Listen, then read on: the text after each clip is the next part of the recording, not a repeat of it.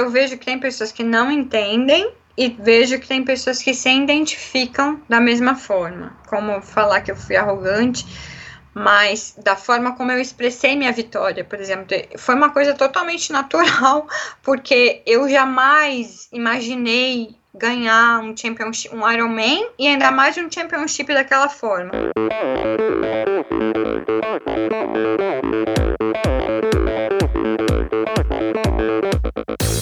Hi, this is Brett Sutton. Eu sou a Vivi Faveri. Olá, aqui é o Emerson Zerben. Sou o Nicolas Sessler. Aqui quem fala é a Vitória Lopes. Aqui é o Thiago Drius.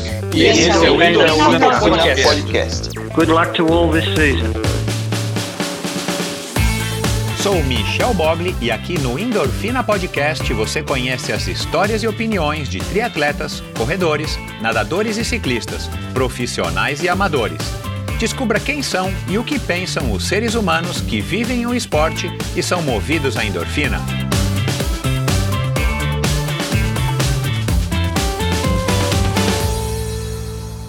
Olá, seja bem-vindo a mais um episódio do Endorfina Podcast. Esse e todos os episódios do Endorfina Podcast são editados pela produtora Pulsante. Bom, uh, se você está ligado aí no meu Instagram, é, seja muito bem-vindo e você já sabe que o, a partir dessa semana o Endorfina volta a ser publicado uma vez por semana. Eu comecei a publicar o Endorfina duas vezes por semana, finalzinho de março, começo de abril atendendo aí a uma, a uma resposta positiva de vocês ouvintes, né? Quem participou, participou.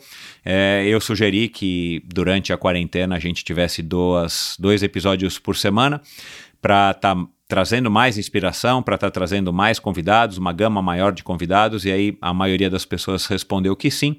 Então eu publiquei dois episódios aí ao longo aí desses últimos quatro meses, foram aproximadamente 32 é, episódios. E agora, a partir dessa semana, a partir de agosto, um episódio semanal, como vinha acontecendo aí até o início do ano, o início da quarentena. E então, toda quinta-feira você acompanha um novo episódio, como hoje, é, o episódio da semana com a Ariane Monticelli, né? Se você tá ligado também aí no meu Instagram, EndorfinaBR, você já sabe que minha convidada de hoje é a Ariane Monticelli. E claro, né? Se você tá ouvindo, você já viu lá no título do episódio de hoje. Então, é um episódio que vocês vão ver aqui ao longo da nossa conversa, né? Desde 2017, eu tô querendo bater esse papo com a Ariane. E por uma série de fatores, coincidências ou não, o, a conversa nunca rolou. E aí depois ela acabou sofrendo o acidente, ainda tentei gravar com ela um mês aproximadamente depois do acidente, porque, enfim, eu estava trocando mensagens com ela e tal, e também não, não, não deu certo, e agora finalmente deu certo, a gente gravou essa conversa no, na segunda-feira de manhã, horário da Austrália, onde ela mora hoje, e no domingo à noite, aqui no horário do Brasil, para ir ao ar exatamente hoje, no dia do aniversário dela, outra coincidência interessante, é, e foi um bate-papo muito legal. Aliás, eu preciso fazer aqui um aviso, né? Então prestem atenção aí as pessoas que por acaso é, não gostem da Ariane ou condenem a Ariane, enfim, de alguma maneira. Eu respeito a opinião de todo mundo. Aliás, a diversidade de opiniões e histórias é um privilégio que eu me reservo aqui no Endorfina. E esse episódio, essa conversa, o fato de eu estar recebendo a Ariane não significa que eu aprove o que ela fez, o erro, os erros ou o erro que ela cometeu. É, eu não endorso, eu não endosso o uso de qualquer substância ilícita, não endosso qualquer é, meios para se atingir é, um fim que não sejam é, dentro das regras, dentro do que é claro, dentro do que é lícito. Então, eu não tenho nenhuma pretensão, atenção, por favor, eu não tenho nenhuma pretensão de fazer com que você mude a sua opinião a respeito da Ariane, não tenho essa pretensão. É, desde o momento em que é, eu a convidei, em dezembro de 2017, eu tinha simplesmente a vontade de estar recebendo a Ariane para que ela contasse a sua história, a sua trajetória, falando ou não do caso de doping, é, e ela sempre se mostrou muito, muito aberta para falar desse assunto, somente não estava preparada. E agora, justamente agora, ela foi surpreendido né, por uma ligação dela, uma chamada dela no, no WhatsApp, e dizendo que, enfim, agora ela estava numa vibe boa, estava afim de falar, e, e também em virtude do lançamento de uma assessoria esportiva dela. Então, Vamos lá, é, nenhum momento eu quero aqui fazer com que vocês mudem a sua opinião. Eu quero que vocês ouçam a conversa. Eu acho que vale a pena, né? Eu sou suspeito para dizer, mas eu acho mesmo que vale muito a pena. O resultado desse bate-papo foi muito legal. A Ariane está no outro mundo, está noutra fase de vida. Ela amadureceu muito, como vocês vão ouvir aqui ao longo desse bate-papo. Para quem a conhece, para quem já é, teve contato com ela, para quem é, acompanhava a carreira dela, vocês vão perceber que ela é uma outra mulher. Ela está fazendo exatamente hoje, dia 6 de agosto, para quem está ouvindo esse episódio no dia 6, 38 anos, então ela está realmente numa outra fase de vida. E tudo que ela passou, é o que a gente conversou aqui hoje, é tudo que ela passou é, de coisas boas e de coisas ruins, né? Desde do, enfim, dos títulos, da, da, da aposentadoria precoce forçada por conta do doping, que ela mesma admitiu, é, ao acidente, né? Que ela sofreu há um ano e três meses e pouquinho atrás ela evoluiu e mudou e cresceu, enfim, é uma outra mulher. Então eu espero é, que você ouça esse episódio, ele de fato está muito interessante. A gente passou por diversos aspectos da vida dela, da carreira dela, da história dela. Então foi um bate-papo, enfim, muito rico, né? Falamos da Austrália, falamos também de música, falamos, claro, do acidente, falamos do relacionamento que ela tem aí desde, né, desde de um ano e pouco também, é, com o Francesco, um italiano aí muito simpático para quem consegue acompanhar ela nas redes sociais. Falamos de filho, falamos de arrependimento, falamos de espiritismo, falamos de raça, é, garra, enfim, foi um bate-papo muito interessante. Então, é, convido vocês a ouvir, convido vocês a, a, as pessoas que por acaso não gostam dela, enfim, mas é, que tenham essa paciência é, e ouçam esse bate-papo e depois façam cada um o seu julgamento. Se você achar que ela é errada, que ela está certa, que ela, enfim, é, façam o que quiser, mas é, eu acho que todo ser humano merece ser ouvido, todo ser humano merece respeito. É, a gente deve tratar as pessoas como as pessoas nos tratam. Então, se você não quer desrespeitar, ser desrespeitado, a gente não deve desrespeitar ninguém. E claro, cada um faça o seu julgamento de novo. Eu não estou aqui para fazer com que você mude a sua opinião. Eu estou dando voz para uma pessoa que tem uma história, que teve uma história é, riquíssima no triatlo e que infelizmente escolheu um caminho e que acabou abreviando a carreira de uma maneira é, ruim, errada, abrupta. Mas enfim, depois vocês podem fazer o seu próprio julgamento. Mas foi um bate-papo muito legal. É, espero que vocês gostem e aguardo depois ouvir os seus comentários, críticas construtivas, por favor, é, para que eu possa estar tá também evoluindo e crescendo e trazendo cada vez pessoas mais interessantes aqui para o Endorfina. Eu quero agradecer então ao patrocinador do episódio de hoje, a Bovem Energia. Bovem é uma comercializadora, uma gestora e uma geradora de energia. Assim como para os meus convidados, para a Bovem, energia é um assunto muito sério. Uma empresa sólida e confiável, com profissionais experientes e treinados para lhe oferecer agilidade no atendimento, robustez e competência na condução dos negócios.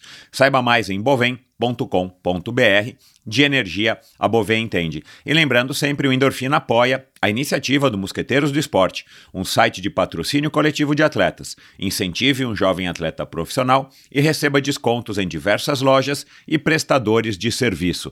Seja você também a diferença na carreira de um jovem talento. Siga Mosqueteiros do Esporte no Facebook, Mosqueteiros do Esporte no Instagram e acesse mosqueteirosdoesporte.com.br para conhecer mais a respeito desse projeto muito legal. E agora vamos lá para mais um episódio, uma conversa interessantíssima no Endorfina Podcast. Ela foi, sem sombra de dúvidas, a triatleta brasileira de maior notoriedade desde a consagração da carioca Fernanda Keller. Autêntica e esforçadíssima, ingressou no esporte em 2005 e, após tornar-se profissional em 2008, se encontrou nas longas distâncias. O ápice veio com a inesquecível vitória no Ironman Brasil em 2015 a última vez que pudemos ver uma brasileira no lugar mais alto do pódio. Depois de um frustrante quarto lugar no ano seguinte em Floripa, devido a problemas mecânicos, ela viu seu castelo desmoronar no primeiro semestre de 2017, quando o exame antidoping deu resultado positivo e, dias de, antes da prova que a consagrou, publicou uma carta aberta assumindo o erro e colocando um ponto final em sua carreira. Exilou-se na Austrália, foi até o fundo do poço e conheceu o lado negro das redes sociais, por onde foi duramente criticada. Após anos de silêncio e muita reflexão, ela foi aos poucos se reconstruindo até sofrer um acidente gravíssimo quando pedalava para o bar onde trabalhava. Um caminhão a atropelou, literalmente esmagando seu crânio. Mais uma vez ela teve que encontrar forças para se reerguer e voltar a ter sua vida de volta. Com o apoio dos familiares, de alguns poucos amigos e do namorado, ela passou por algumas cirurgias de emergência até que resolveu criar uma campanha de doações para que pudesse custear sua longa e custosa recuperação. O resultado surpreendeu a todos, inclusive ela mesma, quando em poucos dias a campanha ultrapassou a meta estabelecida. Ressurgindo das trevas pela segunda vez, ela reencontrou seu caminho e está super motivada com a perspectiva de lançar-se como treinadora de triatlon. Hoje é dia de conhecermos a fundo a história. Ame-a ou deixe-a, com vocês a gaúcha Ariane Gomes Monticelli da Silveira. Seja bem-vinda, Ariane. Oi, que linda essa introdução. Muito obrigada, muito obrigada. Adorei. Muito bom estar aqui com você. Finalmente, né? Porque você já quer fazer esse podcast comigo desde 2017. então, tá então, então a, a, Não, era, não era a hora certa. Eu, não, então. Eu, é... Meu coração meu coração me dizia que não era o momento certo. É, sabe que, é, só fazendo aqui um, um, um aviso também aqui para quem nos ouve, e quem já foi convidado ainda não deu certo, ou quem ainda é, não foi convidado eventualmente e tal, mas já, esti, já estabeleci contato, é, eu, eu, tenho aprendido, Ariane, que é, muitas. Já aprendi, né? Muitas coisas na vida acontecem com um propósito e muitas vezes acontecem na hora que tem que acontecer. E, e muitos convidados que. Muitos não, mas alguns convidados que eu, que eu já já fiz, né? Assim, já fiz o convite, muitas pessoas que eu já fiz o convite, como você, é, não deram certo, né? No momento que eu queria, ou no momento que eu fiz o convite, enfim, por N razões. Mas a verdade é que tudo vem no lugar na hora certa. E em 2017, acho que foi dezembro, que eu fiz o primeiro contato com você, a gente trocou mensagens lembro, e tal. Eu lembro até onde eu estava.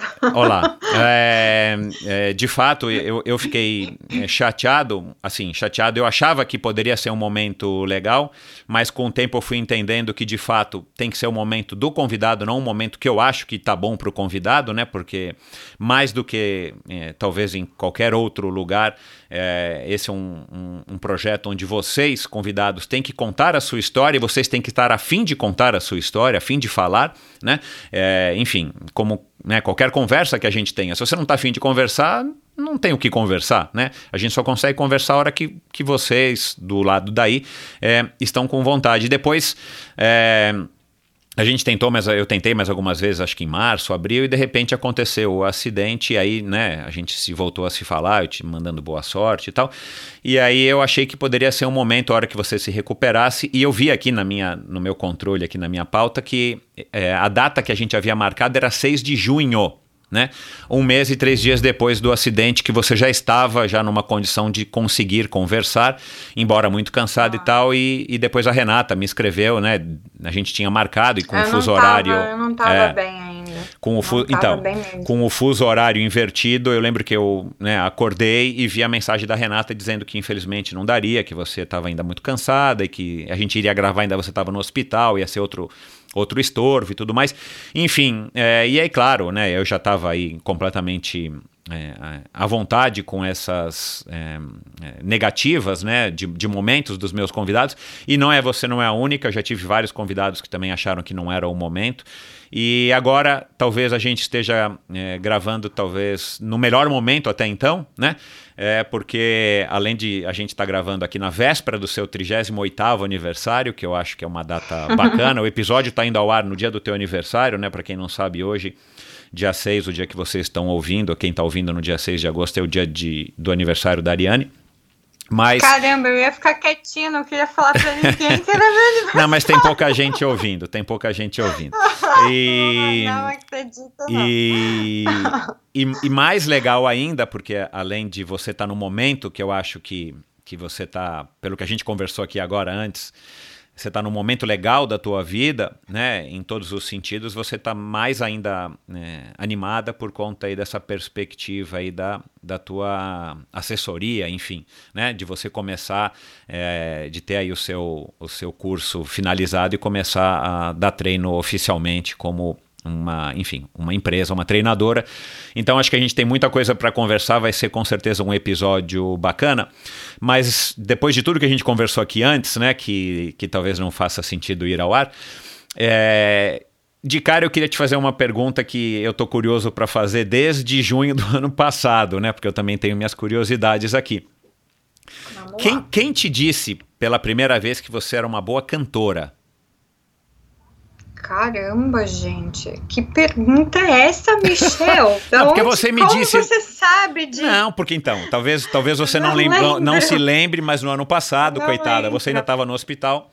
Você me disse que você gostava de cantar e que você cantava bem, né? É, eu não sei se é num, num padrão karaokê, se é num padrão profissional, Não. se é num padrão The Voice, mas alguém algum dia disse para você que Eu não você cantava padrão bem. é. Ahn, ah, eu não, lembro exatamente quem foi a primeira pessoa a me falar, mas ah, sempre que eu canto, alguém fala, nossa, você canta bem.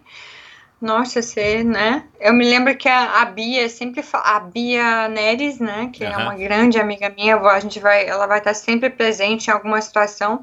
A Bia, ela fazia assim, vai Ari, canta, canta pra tu, né? Mostra que você sabe cantar. Ela fazia isso e eu morria de vergonha. Eu falava, eu não quero, não na frente dos outros. É, então, não, o Francesco, que é meu, meu, meu namorado, ele ama também que eu cante. Ele fala, gente, é impressionante. Ele ama tudo, né? Porque eu não sei se é porque é gringo e tem uma cultura diferente, então pra ele, ele realmente para e fala. Quando, se eu danço pra ele, ele fica parado. Ele fala, como é que você sabe dançar desse jeito? Eu falei, mas gente, o que, que tem de mais? Ele fala que é muito, é muito bonito. Ele fala, mas você dança muito bem.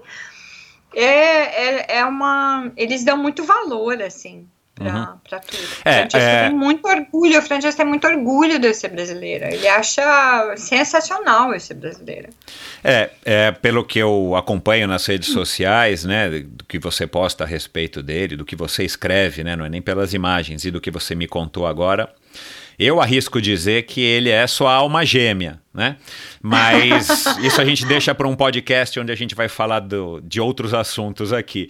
Mas ahn, você canta o quê? Tipo, você tá cozinhando e canta, você tá treinando e canta, você tá no chuveiro e canta, você vai no karaokê à noite aí, sei lá, e você canta quando? Quando é que a Não, Ariane eu canto, canta? Eu canto pra mim, eu canto pra mim, eu canto em casa. Ou às Entendi. vezes você tá num momento tranquilo, ou no carro, né? com- Ah, claro, é no carro, é. E E, você aí- canta daqueles tipo, canto põe o só volume no alto e no máximo e canta gritando assim, Não, para hora que tá no trânsito do não, lado não, se, sur- se surpreende? ou- Não, não, não, não, não. Se é, se é pra cantar gritando, daí já é mais pra fazer zoeira, né? Não, Aham. Eu canto afinadinho, eu canto afinadinho. eu E você canto canta que tipo de bonitinho. música? Pra, pra, se tiver que cantar bonitinho, então eu vou cantar mais tranquilo, né? Ah, MPB, Aham. é, as vozes que se assemelham mais às minhas, né? Porque se for uma coisa aguda, aguda, sei lá, Beyoncé, eu nunca vou conseguir chegar naquela nota, então vai ficar desafinado, né? Aham. Mas não, coisas do tipo Alanis tem uma voz mais parecida com a minha pra falar quando for em inglês, né? Mas aí se, se for música brasileira vai ser vai ser uma Elise, vai ser uma coisa mais Uau. pra MPB. Caramba. Mas No- não, No final vou pedir pra você é dar uma palhinha. Vamos é lá. Deixa você se soltar. Nossa, eu não acredito, nunca fiz isso na vida. Que Ô, Ariane, que, que maneira de começar essa, essa, essa. Me pegou super de surpresa. Então, mas como você entrevista. havia me dito que gostava Totalmente de cantar e diferente. cantava bem, então eu fiquei com essa curiosidade há um ano e, e um mês, hein? Olha lá. Eu Mas não vamos vivo, lá. eu não vivo sem música, não vivo. Acho que música é muito importante pra tudo, É, legal. levar o astral. É, somos dois. É, e como é que tá sendo essa experiência de morar na Austrália, cara? Um país que eu conheço, eu acho magnífico, claro que não conheço super bem. Adoraria conhecer melhor e, e- e quero ainda conhecer. Mas como é que tá sendo essa experiência de morar na Austrália, um país completamente é, né, down under, como eles dizem, é distante né, de, do mundo, né? É um país isolado. É muito longe. Ah, no começo é bem, é um choque, assim, mas não é tão difícil, né? É, eu, como não, nunca fui uma pessoa de ficar reclamando, de ficar, ó oh, céus, ó oh, Deus, tá tudo ruim, eu sempre me adapto conforme a situação e, e, se não tiver bom eu mudo, se eu não tiver feliz onde eu tô, por exemplo, o lugar onde eu moro, o lugar onde eu trabalho, eu mudo. E, e no começo é, é, é, complicado porque a cultura é totalmente diferente. Então você está acostumado, como a gente brasileiro, a gente abraça, a gente beija, a gente cumprimenta as pessoas, né? Aqui eles não têm isso, né? Eles não é cultural deles. Então você vai ver as mesmas pessoas todos os dias. Vamos botar na academia, vamos colocar um lugar assim, ó. Você vê a mesma pessoa no mesmo horário, vai sempre. O que, que a gente faz, né? Normalmente, oi, tudo bem? Você, faz uma cara, né? Você faz uma cara melhor e dá um tchau. Então, e aqui eles não fazem. Então, no começo, eu, eu senti muita falta disso. Eu falei, gente, mas eu não vou ter, não vou ter um abraço, não vou ter uma, um aconchego dessa parte. É, é, é, você sente muita falta disso, né? Do contato físico. E eles não confiam muito, assim, eles não ligam muito para quem você é. Eles são mais assim: é, eu cuido da minha vida, você cuida da sua vida, e é isso. Então, esse foi meu, meu choque, assim, de início com a Austrália, né? Mas, ao mesmo tempo, o respeito é, é fundamental. O respeito que, que eles têm, eles respeitam tudo. Então, não, não importa a sua religião, a sua profissão, a sua. Eles respeitam quem, quem você é, eles não te diminuem, né? Eles não te tratam de uma forma. Talvez um pouco discriminativa, depende do lugar onde você trabalha por você ser estrangeiro, e isso eu estou dizendo pela parte do Francesco, porque o Francesco já é residente, ele, já, ele não é como, como eu que ainda estou no Student Visa, ele já está aqui há seis anos e ele sofre preconceito por ele ser o único estrangeiro da, do lugar onde ele trabalha, né? Então ele não é australiano, mas o Francisco fala um inglês excelente, ele nem lembra que ele é italiano, eu acho, porque ele não fala comigo, por exemplo, nenhuma palavra. Eu falo mais do que ele até em italiano, eu falo toda hora, eu falo, eu tento buscar alguma palavra que eu sei, mas ele não fala, eu acho, ele fala, eu nem lembro, eu nem lembro acho que eu tenho que eu posso falar italiano. E ele fala, se eu for falar italiano, eu não vou eu sei que você não vai me entender, então a gente fala a gente fala somente em inglês, mas o acento dele é, é o sotaque dele, a gente fala accent é muito forte, é totalmente diferente do meu. Tanto que as pessoas não sabem dizer de onde eu sou. Normalmente, quando eu estava trabalhando, as pessoas, ah, você é German, você é French, você é francesa, você é alemã, falavam em qualquer outro lugar, menos Brasil, até porque eu tenho uma aparência mais, mais clara, né? Uhum. Então ninguém fala, não, você não é brasileira, não é possível. Já ele não, né? Já ele com esse Halaria. É, é, é, impossível você não perceber que ele tem um sotaque italiano muito forte. E colocar esse. Eles têm maneira de colocar o A, né? O K, Dina. Eu falo, não é Dina, Dinner. Né? Uhum. E, e também outra coisa, eu tenho a minha referência é americana, não é australiana. E eles uhum. têm muitas palavras diferentes. Muitas. Então não é can, não é can't, né? Não, eu não posso, é can't. can't. É, é aberto. É uma, é. Até, o, a, até, o, até o próprio no, né? O no deles, você fala não, no. No, no, o no deles é totalmente diferente. Não, uma coisa muito. E no começo você apanha um pouco, né? Porque você vai, você vai falar com, com roots, raiz mesmo, você não entende o que eles estão falando. Você tem que. Aí hoje já tá tudo bem, mas no começo é bem difícil, o inglês e, é bem E por que, que você escolheu ir para um lugar tão distante? É, né, é, é difícil de chegar aí, é demorado e, e, e também culturalmente para nossa cultura brasileira é um lugar, né, enfim, mais, mais diverso do que, por exemplo, Estados Unidos, onde a gente está mais acostumado, né? Você teve a possibilidade de viajar para lá algumas vezes, enfim.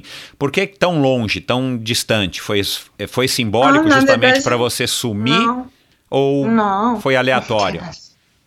Não, não tem nada a ver com isso. É, foi. Eu queria muito Estados Unidos. Eu gosto dos Estados Unidos. Eu gosto. O Francesco odeia. Eu adoro os Estados Unidos. Tem vários, tem vários lugares que eu acho sensacional. Mas nos Estados Unidos você não pode trabalhar com visto de estudante. Ah, então eu posso claro. te falar que essa tá. foi a main reason, foi a razão principal de eu ter escolhido a Austrália. que é poder trabalhar no visto de estudante. E aí outra E falar inglês, que é uma língua que você já falava, né? Também tem essa facilidade, Ai, né? falava menos, mais ou Não, mas era mais fácil, é mas foi mais fácil do que ter ido pra Itália, ou sei lá, pra Romênia, né? Ah, sim, com zero de língua, né? Eu É. cheguei aqui, obviamente, eu já, eu já falava um Exato, pouco. é. Tanto que eu, eu, eu, meu primeiro visto foi de seis meses somente para estudar inglês. E aí estudava todo dia, das oito e meia às duas e meia da tarde. Não mais, até. Não lembro o horário agora. Mas eu estudei durante seis meses, de segunda a sexta, inglês todo dia. E aí eles me colocaram primeiro no intermediário, porque você faz um teste, né? E aí, daí você vai passando para as outras, para as mais avançadas. E eles me colocaram no intermediário. Aí, quando eu cheguei na sala, eu já comecei falando com a professora, não sei o que. Aí, os outros alunos falaram assim: o que, que essa gringa tá fazendo aqui? Por que, que ela tá no intermediário se ela já fala assim? E aí, depois que elas me falaram, porque eram brasileiras, né? Eu tinha alguns brasileiros na minha sala. E eles falaram, pô, mas ela fala fluente. E não é verdade. Eu tenho muito erro gramatical. Mas o que eu tenho uma diferença que eu consigo entender mais do que os outros, talvez. Então. Então foi por isso que foi mais fácil conseguir emprego, conseguir tudo. Eu já falava, eu não tenho medo de falar, então. Isso ajuda Mas muito o a pessoa que não tem inibição. Tá toda hora me, cor- me corrigindo, né? É um inferno disso. é e, e você conhecia gente na Austrália? Você já, já tinha estado na Austrália? Não, eu nunca tinha vindo pra cá, eu nunca tinha vindo nem competir, porque é muito longe, né? Meu, longe Então, era- demais. É, porque quando você tá competindo, você precisa ter. Você precisa ter os dias, você precisa se adaptar ao fuso. É, é. E aí era muito complicado vir competir aqui, né? É. Porque eu tô 13 horas na sua frente. Você tá aí na- no domingo à noite, eu já tô na segunda de manhã e já É. tô começando o dia. É totalmente, totalmente diferente. Então, para competir, para vir para cá era muito difícil. Então, meu primeiro visto foi assim, mas foi pensando em trabalhar. E foi pensando também que eu queria ter uma qualidade de vida, que eu queria morar perto da natureza. Então, eu fui Claro, é. eu peguei sempre casas perto da praia, enfim. Era, era, era a, a razão principal era poder trabalhar, era poder me sustentar. E aí, Uhum. quando terminou esse visto, eu já apliquei para outro que foi aí já direcionado para o que eu queria trabalhar, que era com esporte, né? Aí, Você já foi para aí com esse uma- pensamento? Você já tinha isso na cabeça antes de acontecer toda a mudança na tua vida de que você iria trabalhar, queria trabalhar com esporte? Já, eu já tinha. Ah, tá. Eu já tinha.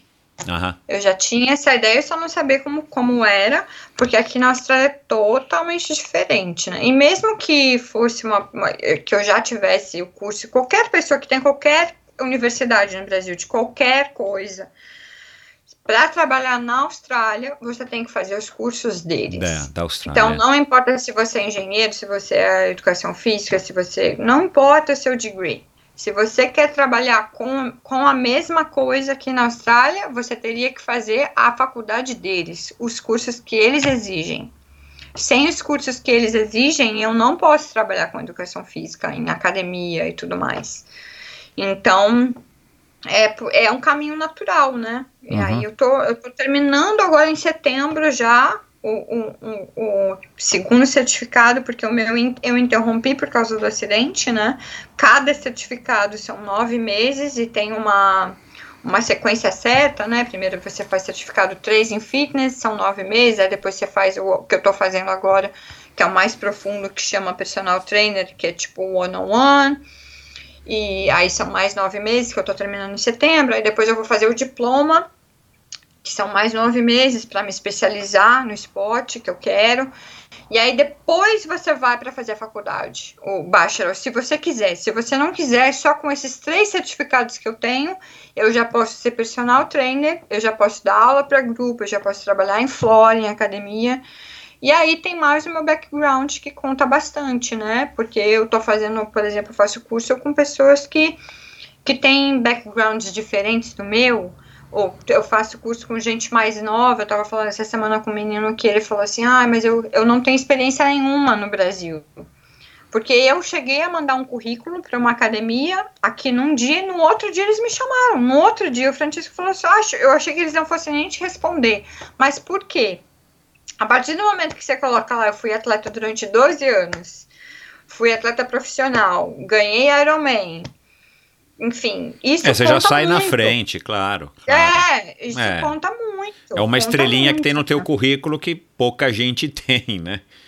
É, então aí já fui chamada. Daí o cara falou assim: Ah, mas como é que tá o seu certificado 4, que é o que eu tô fazendo agora, né? Eu falei: Ah, eu tô terminando. Ai, eu precisava que você já tivesse com ele, pra gente poder te contratar. Uhum. Então é uma. É uma como fala? É, a- é é uma obrigatoriedade, né? Você tem uma uns exigência. steps Aham. pra seguir. E com isso eu consegui o visto de estudante até 2021, porque eles aprovaram, né? Não é um processo tão simples. Mas aí eu consegui o visto até março de 2021 est- com- estudando. E aí você não pode, como falar, aplicar para outro visto enquanto você tem esse visto, né? Porque eu poderia aplicar, por exemplo, para o Claro. visto com o Francisco, porque o Francisco já é residente, então eu- a gente a- aplica para o partner visa, que chama. E- mas eu não posso, porque eu ainda tenho esse visto em andamento. Então, aí, quando acabar esse visto, Você vai eu fazer vou uma aplicar aplicação. para o próximo visto. Mas como também eu sofri o acidente, postergou, porque o próximo diploma, vai, em vez de acabar em março de 2021, vai acabar só em setembro. Então, eu tenho que conseguir um visto para para estender para eu poder acabar o curso, porque eu sofri um acidente, então eu fiquei com o meu visto congelado. Isso o governo super entende. Enfim, foi tudo. Tem, tem, um, tem, tem um trâmite grande aqui de, de, de papel, assim, é- não é tão simples ficar aqui. Né? Uhum. Você tem, tem que ser tudo muito direito. É, que bom, é que bom que, enfim, que as coisas estão acontecendo e que, e que você está conseguindo seguir o caminho que tem que seguir, enfim, né, para que você também fique tranquila aí. Co- né, para quem te acompanha, já abriu a tua, a tua, o teu Instagram? Como é que você tá? Já é aberto para todo mundo? Enfim, as pessoas estão tendo acesso? É. Então, para quem não, Não, tem ainda acesso Instagram ao teu pessoal, não. Ah, Ariane, né, depois do, do, de 2017 você saiu das redes sociais e tal, e aí aos poucos você foi, né, se, se sentindo mais à vontade para voltar, e, e hoje você tem um Instagram que tem lá, sei lá, 3 mil pessoas te seguindo, mas para quem não, para quem não, não te segue, né, para quem, enfim, ou para quem tá chegando agora e tá sabendo do acidente e tal, como é que você tá hoje é, fisicamente desse ponto de vista do acidente? Falta muita cirurgia, você tá no finalzinho, vamos dizer que você começou, né, no dia do acidente com do pós-acidente, é, no zero, né? Porque você estava completamente acidentada, desfigurada e tal. É, onde que você está hoje? No 8, no 9, no, no degrau 10? Já passou por tudo que tinha que passar, agora é só detalhe. Como é que você tá? Não, não. Então, a minha rede social, na verdade, eu comecei a aceitar pessoas depois do acidente, na verdade. É. A minha rede era mais fechada ainda, eu tinha trocentas solicitações e eu não aceitava ninguém. E aí, tanto quando, quando a Renata falou, como é que tá a tua situação? Eu tava no hospital preocupada, né? Eu falei, como é que eu vou fazer? Eu não posso trabalhar, como é que eu vou pagar minhas contas? Como é que eu vou pagar esse, esse processo aqui, né? E aí a Renata que teve a ideia de fazer o GoFound, Ah, e aí eu claro. só queria te fazer uma, uma, uma Correção. correção, na, sua, na, sua, na sua introdução, que de- em, pou- em poucos dias a gente bateu a meta, foram em 18 horas. Foi em 18 horas que a gente bateu a meta da doação. Nossa, pra mim tinha sido, sei lá, uma Então, semana, 10 dias. Foi em 18 horas. Então foi isso que me que me deu um clique assim, né? Porque eu falei, porque eu falei para Renata quando ela falou que a gente fez os cálculos, ah, quanto dinheiro eu ia precisar em seis meses para me sustentar, pagar as contas, tratamento e blá blá blá. E a gente chegou nesse valor de 30 mil dólares e eu ainda falei com ela assim, eu falei, ah, é, o povo brasileiro vai achar que é muito dinheiro, porque, mas eles não têm ideia de como, como o custo de vida É, qual é o Austrália custo de caro. vida aí? é? E o que eu tô, e o que eu tô, e pelo que eu tô passando, né? Tudo que eu vou ter de ter de tratamento que, que talvez eles não paguem, enfim. E aí a Renata falou assim pra mim, eu até me lembro, ela falou assim: "Ah, Ari, a gente deixa lá por um mês, a gente deixa lá pelo tempo que for necessário pra você É, a coisa vai a doação." pingando, é. E aí foi em 18 horas, Michel. Foi em 18 horas e aí as pessoas me mandavam mensagem porque elas queriam continuar doando e eu falei: "Não, fechou, acabou, eu já recebi, já eu já recebi o valor que a gente que eu tô, que eu tô precisando e, e a minha intenção não é dobrar". E foi a partir daí que, que esse acidente porque eu comecei a ver o tanto de coisas boas que esse acidente me trouxe. Eu não, eu não falo de nenhuma coisa ruim que esse acidente me trouxe, me trouxe só coisas boas realmente. Foi quando eu percebi que eu achava que eu era odiada no Brasil, que, que, que eu não prestava, porque eu continuava me julgando, eu fui a primeira pessoa a me julgar como lixo, como nada. E aí, quando eu recebi essa ajuda, eu falei, gente, as pessoas. É, ainda eu recebi muita mensagem das pessoas falando que, que eram meus fãs, que se sentiam inspirados por mim, que isso não me tirava uh, a pessoa que eu fui, que eu era, enfim. E aí eu resolvi começar a aceitar mais pessoas no meu Instagram. De, de, de no meu Instagram pessoal, inclusive você, eu acho que eu nem eu não tinha aceitado ninguém, eu não é, aceitava é, não, ninguém. É, é, é, foi e aí continua fechado, eu continuo analisando quem me manda a quem me manda a solicitação, porque às vezes eu não aceito também certas pessoas.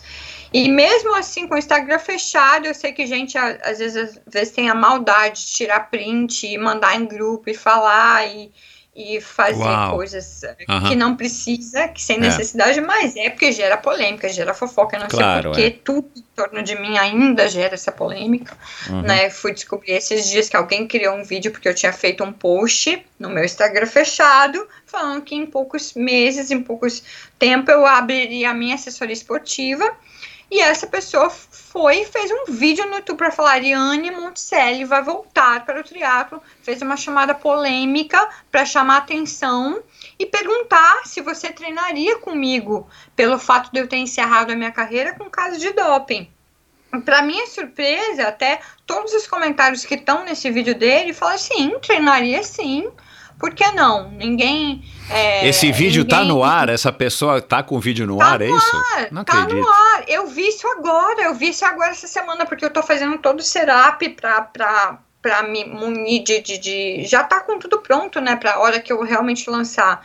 Eu falto assim, só dois cliques no meu, no meu logo, que já tá pronto, mas eu quero mudar algumas coisas, enfim. E vou lançar essa semana. Então, é, aí essa pessoa faz essa, essa questão, né? Lança essa questão. Você treinaria com ela? Você acha que isso é certo, né? Como e aí eu falei, gente, eu não acredito que as pessoas ainda fazem isso e precisam chamar atenção e, não, e, e que pôr o meu nome em polêmica, em gerar coisas, enfim. Mas eu vou criar o Instagram aberto, que vai ser o Instagram da minha assessoria, as pessoas uhum. vão ter acesso, eu vou ter, eu vou ter um WhatsApp só para minha assessoria, não vai ser meu telefone é, pessoal. pessoal. Uhum. Então eu já tenho um telefone, já tenho um e-mail, já tenho um negócio que vai ser destinado a isso, para as pessoas terem acesso a mim, terem contato comigo e eu destinar o meu tempo, que hoje vai ser totalmente voltado para isso, para esse business, para atender as pessoas. Então, é, sempre tem uma, uma polêmica, né? Sempre tem, ah, porque às vezes ah, gera uma, tem uma briga no triatlon, tem uma polêmica, alguém fala assim, ah, porque tá muito chato, porque a Ariane saiu e ninguém fala mais nada, enfim. É, é a gente, né, e vamos ter polêmica depois desse podcast, enfim, ah, vai, é, vai. é a realidade. A gente já tá dando espaço, tá dando espaço pra uma drogada, é, é. Michel, vão te julgar também. É, mas vamos lá. vamos, falar que você tá, vamos falar que você tá errado. Vamos falar como é. assim, tanta gente despontando e você quer falar com ela? Por quê? É. Pode esperar. Ah, vamos lá. É... Mas a gente sabe, né, quem tá acordado no século XXI e sabe que, que existe as redes sociais, a gente sabe né, aqui no Brasil, né, isso tem acontecido muito, principalmente do ponto de vista político, né? polarização, cada um usa sua rede social, usa o seu podcast, usa seu canal no YouTube para se expressar, usa sua conta no Twitter para se expressar. E aí, claro, né, quem tá na chuva tá para se molhar, né? Faça sol ou faça chuva, você tá aí para o que der e vier. Todo mundo acaba sendo uma, uma vidraça e tem pessoas de maior notoriedade, de maior expressão, seja um político, um artista ou um atleta, Uh, quando se expressam ou quando acontece alguma coisa, né, como foi o teu caso, uh, uh, vira uma vidraça. Um... É. Mas a gente sabe disso, né? Agora é claro, você foi vítima, né, de uma de uma de um ataque, vamos dizer assim, ou de uma de críticas né, que foram muitas e, e, e duríssimas. E é claro, quando é no, no, no, a pimenta nos nossos olhos, claro que arde muito mais do que nos olhos dos outros. Mas é, para emendar um pouco nesse assunto, do ponto de vista psicológico, né? Você, Ariane, enfim, mulher fazendo 38 anos, né? Tá aí, né? Super bem, passou por esse acidente, tá ainda Uh, enfim, eu, nem, né? eu acabei nem Ah, é verdade. É, é, como é que você tá? Falta muita cirurgia. Como, como é que você tá? É, perdão, eu também me confundi Não, aqui. Eu, vou, eu quero fazer mais uma cirurgia plástica, que daí é por minha conta, tá? Não tem nada a ver com recuperação e nem nada. Porque eu fiquei com o rosto um pouco diferente. Porque, como eu quebrei a parte do globo ocular, o meu olho ficou muito fundo no meu rosto. Uhum. E eu fiquei sem a gordura em cima da pálpebra do lado do lado esquerdo. Esquerdo. E eu também quebrei um osso em cima da mandíbula, enfim, eu já falei, foi semana retrasada, eu já tive o primeiro encontro com um cirurgião especializado nesse tipo de, de cirurgia. Eu fiquei sim com algumas sequelas, por exemplo, a minha língua, você vai ver que, como eu falo desastiado, Uhum. porque eu esmaguei muitos nervos, então a minha língua ela não vai para o lado direito, ela é meia presa. Eu não tenho sensibilidade no rosto, eu perdi totalmente o olfato. Então eu, eu, eu fiquei com Uau. alguma sequela assim. E a cirurgia plástica é só para tornar o meu rosto mais harmonioso, mas é uma cirurgia complicada, é uma cirurgia de risco, é uma cirurgia que vai necessitar de um oftalmo junto, porque eu posso perder minha visão, dependendo do, de como ficou Aham. a cicatrização, vai necessitar de um médico de crânio e vai necessitar desse médico que é especializado em, em transportar, em transplante de gordura, né? E eu ainda fiquei com uma, com a minha bochecha ainda ficou, ainda tá um pouco inchado, porque eu tive que colocar placa de titânio, né? Porque Aham. o osso no rosto ele não tem onde se fixar, e como eu quebrei tudo, eles colocaram várias placas de titânio. E, e nessa que eles me colocaram no meio da bochecha, eles levantaram músculo, tecido, gordura, e aí ficou uma bolinha ainda, que eu também quero tirar, né? Claro, é. E ver se. E, e o que o médico falou é que o meu olho ele tá muito para baixo e para dentro. Então ele queria levantar um pouco o olho, mas aí precisa ver qual é o risco de eu perder minha visão. Porque Exato. como eu tive a última cirurgia, eu tive em outubro, para corrigir minha visão do outro lado, porque como esmagou o lado esquerdo, afetou o lado direito por conta de nervo. Então eu tava tendo Hum. visão dupla, meu olho tava preso, meu olho não se mexia e eu tava vesga. Aham. E eu tava pensando, se eu não consertasse isso, esse era o meu maior medo, se eu não pudesse é, é, consertar minha visão, eu não ia poder voltar a dirigir, eu não Pois ia poder é. voltar a pedalar, Então, porque não tem como, a Claro, é. velocidade, eu precisava tapar o meu olho o tempo inteiro para poder enxergar, eu ficava cansada, nauseada, com escada, eu não entendia muito bem o que estava acontecendo, você obviamente se adapta a essa situação, e eu tive que esperar seis meses para poder ter essa cirurgia, porque eles, é o tempo do nervo se, se é, é, healing, né, como é, fala, se curar esse. É. E aí eles não podem fazer cirurgia antes. Enfim, deu seis meses, o olho não voltou. Eu fiz essa cirurgia em outubro e aí fui me recuperar e aí voltou minha visão. E aí eu voltei a pedalar em novembro. Foi quando eu voltei a- de novo na bike, né? E eu também perdi totalmente a sensibilidade, ainda não totalmente, já voltou, mas eu perdi a sensibilidade no braço porque eu quebrei o cotovelo, com tudo exposto. Eu coloquei um, é, eu coloquei um parafuso também no cotovelo e músculo e tudo, e pegou o nervo ulnar, que é responsável pela sensibilidade tal, dessa, dessa lateral do braço.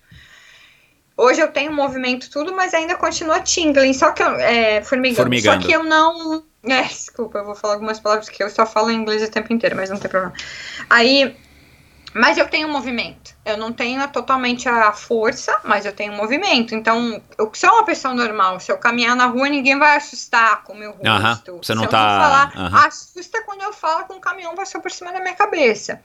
Mas não que seja uma coisa que, ai, que coisa estranha que todo mundo me olhe e, e tome um susto. Não é, Uhum. mas não é meu rosto, não é. Eu, eu sei, eu me olho no espelho. Claro. é. Obviamente, é, não ficou uma coisa absurda, horrível e tal. É, mas eu sei que não sou eu, né? Então eu quero melhorar isso. Então, hoje eu já treino normalmente, normalmente o quê? É o que eu quero. O que, que é o normal? É o, é o que eu tô afim de fazer. Eu não tenho mais obrigação, eu não tenho mais nada, mas eu preciso treinar porque isso me faz bem. Claro, é. Tanto que um mês depois do meu acidente eu já tava numa esteira, eu tava quebrada, eu tava usando todo o, tudo, eu tirava o braço para eu poder, o, a minha imobilização no braço para poder correr. E eu fiquei 15 dias correndo meia hora na esteira, 10 por hora, com febre. E isso foi uma coisa também que acelerou a minha recuperação. É...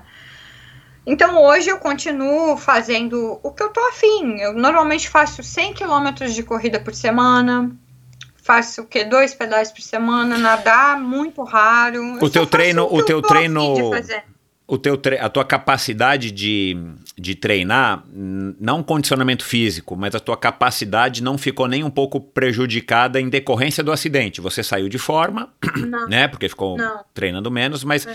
você não tem nenhum efeito, tipo, ah, se eu correr muito me dá dor de cabeça por causa da trepidação ou não. Não. Ou Zero ficar, efeito, ou ficar com a cabeça virada para cima quando você tá apoiada no clipe e tal, isso não te dá nenhum desconforto Não. na cervical, que bom. Não, às vezes, no, na- às vezes pedalando sim, assim, tá mu- muito tempo pedalando, a minha visão fica um pouco meio confusa, mas não é uma coisa que me Entendi. afete realmente. Entendi. Nada, que eu posso treinar como uma pessoa normal. Aham. Mas bom, voltando então ao que, ao que eu queria eh, te perguntar, eh, hoje, psicologicamente, né, do ponto de vista da sua vida, de tudo que você passou e tal, como é que você tá? Né, dá a impressão de conversar com você de que você tá de fato super bem, super, enfim, feliz, tá tranquila, tá é, assim, é, tranquila é a palavra, né? Acomodada nesse sentido de que você tá aí seguindo a tua vida e tá numa boa. É assim mesmo que você tá ou ainda tem um, um pouco daquela coisa que muita gente eu acho que reconhece nisso em você e, e eu a gente nadou alguns meses juntos lá no Clube Pinheiros e tal, e, e- e eu sentia em você é, um pouco dessa inquietude, talvez, né? Você tinha uma outra faixa etária, né? Você já está agora com, com 38 anos, não estou te chamando de velha, mas assim, é, é uma questão de que a gente também vai, a gente também vai mudando, né? É uma coisa legal da vida, né? A gente vai mudando de faixa etária, a gente vai mudando de, não só de categoria, né, para quem compete, mas a gente também vai mudando de, e, e- e- e- sorte nossa se a gente consegue melhorar, né, com, a, com o passar dos, dos anos. Mas enfim, como é que você tá psicologicamente? Você tá assim feliz? Você tá se realizando? Você se reencontrou de fato? Como é que você tá hoje? Nossa, eu estou muito feliz. eu estou muito feliz, sem sombra de dúvida. Eu estou muito feliz. Eu estou muito feliz. Eu, sou- eu não sei. Eu tô, você vai, provavelmente, acho que quem ouvir, você que está me vendo aqui, acho que você consegue ver minha energia, né? Sentir minha energia. Então, por isso, é, eu tô sentindo. é. Eu tenho uma energia. Eu me sinto muito bem. Porque, primeiro, porque eu sou cercada por, por ah, coisas muito boas. Então, eu sou muito grata a tudo. E eu, e eu sou uma pessoa que realmente acredito que nada acontece por acaso, que tudo tem um porquê, que tudo acontece para uma evolução. E sim, obviamente, hoje eu tô mais velha, então a gente vai aprendendo, né? Com as porradas, principalmente, a gente aprende. A casca vai muito- endurecendo, é. Você já, você já nadou comigo muitas vezes, é até engraçado você me falar, porque eu era, era essa impressão que eu passava pra você, mas era uma coisa que eu não enxergava, né, em mim. Mas você se reconhecia assim, uma pessoa parece que incomodada, irrequieta, né? Eu- se você me perguntar agora, no começo da nossa conversa, a gente não se conhece quase nada, mas assim, a impressão que eu tenho é que você, na, na piscina, que é quando a gente se encontrava, você é super esforçada, né, super esforçada, porque você de fato tinha aí uma certa dificuldade para nadar no nível que era a sua corrida e o seu pedal, né? É, no nível da natação lá do- da turma do Luiz Gandolfo, que é um nível alto também, né? São, pelo que eu entendo, são os, os melhores nadadores amadores, né? Do, do- do- um dos melhores ou os melhores nadadores amadores das suas Então, faixas sim, é um, etárias. grupo, é um grupo muito forte. É, né? o próprio Brett Sutton, quando teve no ano passado, aqui no. Ano passado, né? Ou esse ano, não me recordo mais, no ano passado, aqui no Brasil, elogiou a turma, né? Porque é uma turma que nada muito, muito forte. E você, claro, sempre se esforçando para nadar com a turma, mas você tinha suas dificuldades. E eu lembro de você assim, é, chateada, né? É, para não dizer uma outra palavra, é, porque tem censura. Puta da É, vida. porque, Não. porque e isso é muito legal, essa atitude de, de, quem, de quem é um atleta profissional. Eu acho legal que assim, dava para perceber que você estava se esforçando para querer nadar, pelo menos para ficar no pé da turma lá naquelas séries intermináveis do Luiz. Mas enfim, é, você se reconhece hoje, né, olhando para trás aí três anos para trás, que você estava mesmo assim, que você é, é, você tinha essa característica mais irrequieta, mais ah, acho que irrequieta é a melhor palavra para descrever. Ai, eu sempre fui muito, eu, muito focada, né? Independente de qualquer treino, eu sempre queria dar o meu melhor. Então, não sei se eu era irritada, mas eu era muito. Irrequieta, eu não irritada, assim, irrequieta, queria exigente, né, meu- demais. Eu queria dar o meu melhor o tempo inteiro e, e eu ficava todo treino, de é. as- muitas vezes. Todo treino, não importa o treino, não importa o que for. Isso é uma coisa minha, né? Eu nasci assim, é uma característica minha. É, eu continuo com muitos pontos para melhorar e, e evoluir, e eu enxergo as- os meus defeitos. Ótimo. E, e enxergo muito, enxergo muito. Mas é que é bem. Eu sou uma pessoa impaciente, eu sou uma pessoa agressiva, eu não consigo responder. É, é dificilmente eu vou responder ou não responder se alguém me tratar mal, assim. É diretamente alguém falar alguma Aham. coisa que eu não goste, eu vou ficar quieta e vou dar as costas. e Isso, é. falar, não, eu é. Você não leva desaforo para casa. não, não, eu vou colocar a pessoa no lugar dela na mesma hora, isso não- independente, porque eu acho, eu não trato ninguém mal, por que, que você vem aqui falar pra mim besteira, sendo que, por quê? Entendeu? Eu não acho certo, eu acho, acho errado. É, mas tem outro, mas isso é uma outra coisa, mas ahn, mudou, mudei muito, é, com certeza, com certeza absoluta até tô num outro país, uma outra cultura, com outras pessoas, o meu companheiro é, é- tem outra cresceu de outra forma, tem outro, tem totalmente outro background, você acaba aprendendo, né, com todas as situações. Exato. é. E sendo, e sendo técnica, né? Sendo coach também, é, você tem que mudar a sua visão, o seu jeito de ser. Porque eu, como atleta, é uma coisa. Exato. Mas eu continuo com algumas características que são minhas. Por exemplo, eu tenho, tenho um, um exemplo muito claro de como eu sou. Muito, muito claro. É, eu tô aqui rindo com você, conversando, pá, pá, pá, estamos se divertindo, de repente vai, o treinador fala assim, agora são 10 de 100 a cada tanto. Pronto, eu já mudei o meu foco, porque eu tenho que treinar, então eu sou, eu vou fazer aquilo e eu já mudo o meu, eu não tô mais indo, eu não tô mais dando, eu tô concentrada, eu tô focada no que eu tenho que fazer. E aí a pessoa fala assim, mas ela tava aqui comigo agora, mas é quando eu recebo o treinamento, quando eu recebo o, a ordem do que, o que eu tenho que fazer, eu quero fazer aquilo e eu continuo dessa forma.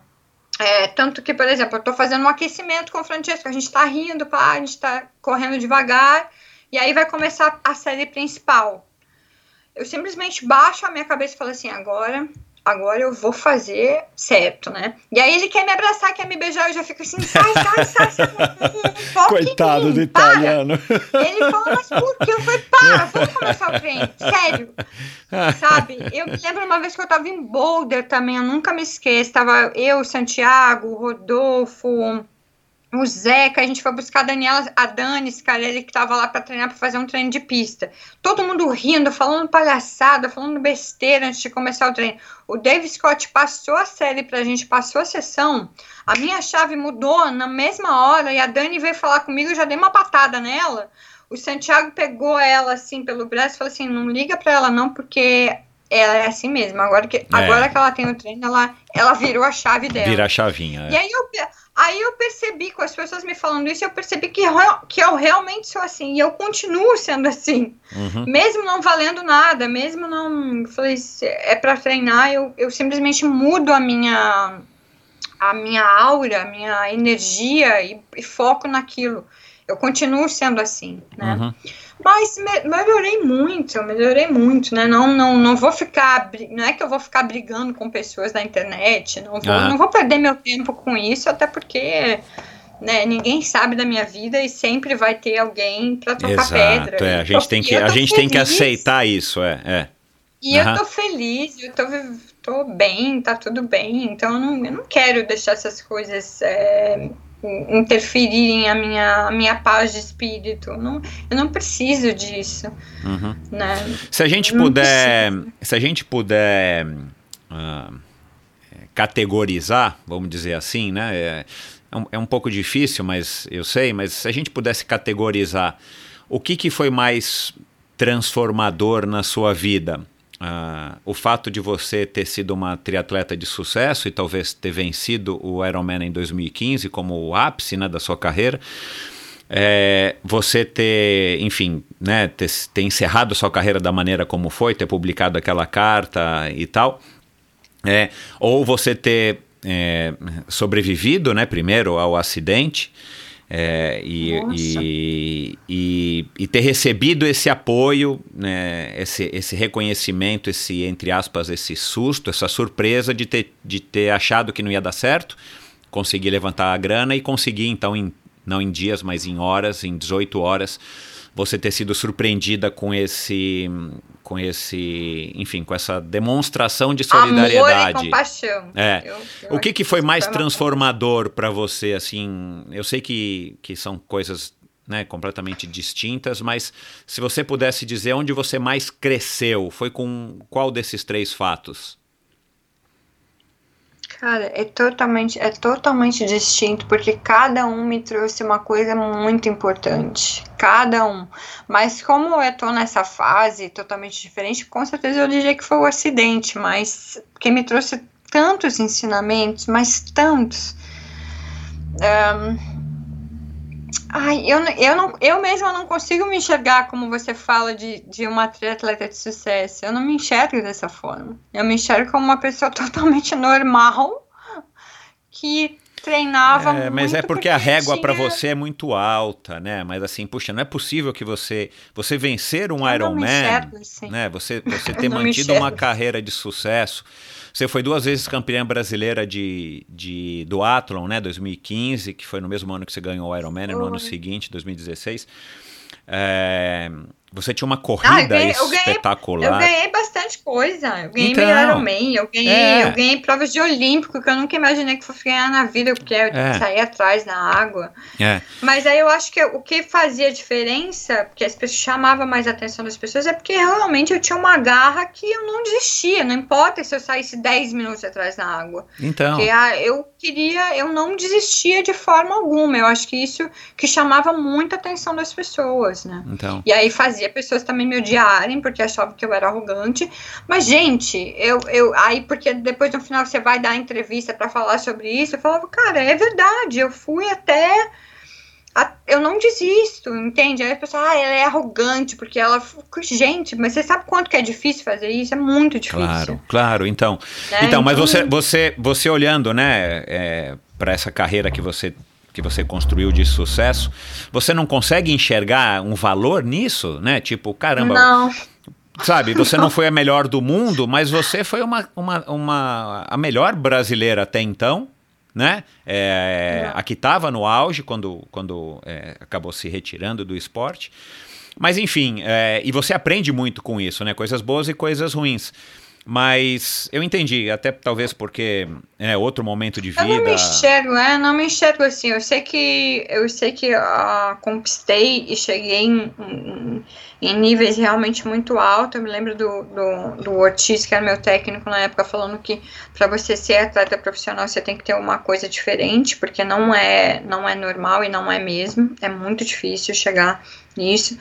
E eu me lembro que quando eu, é, quando eu fui para a Kona a primeira vez, eu encerrei no ranking mundial em nona melhor do mundo.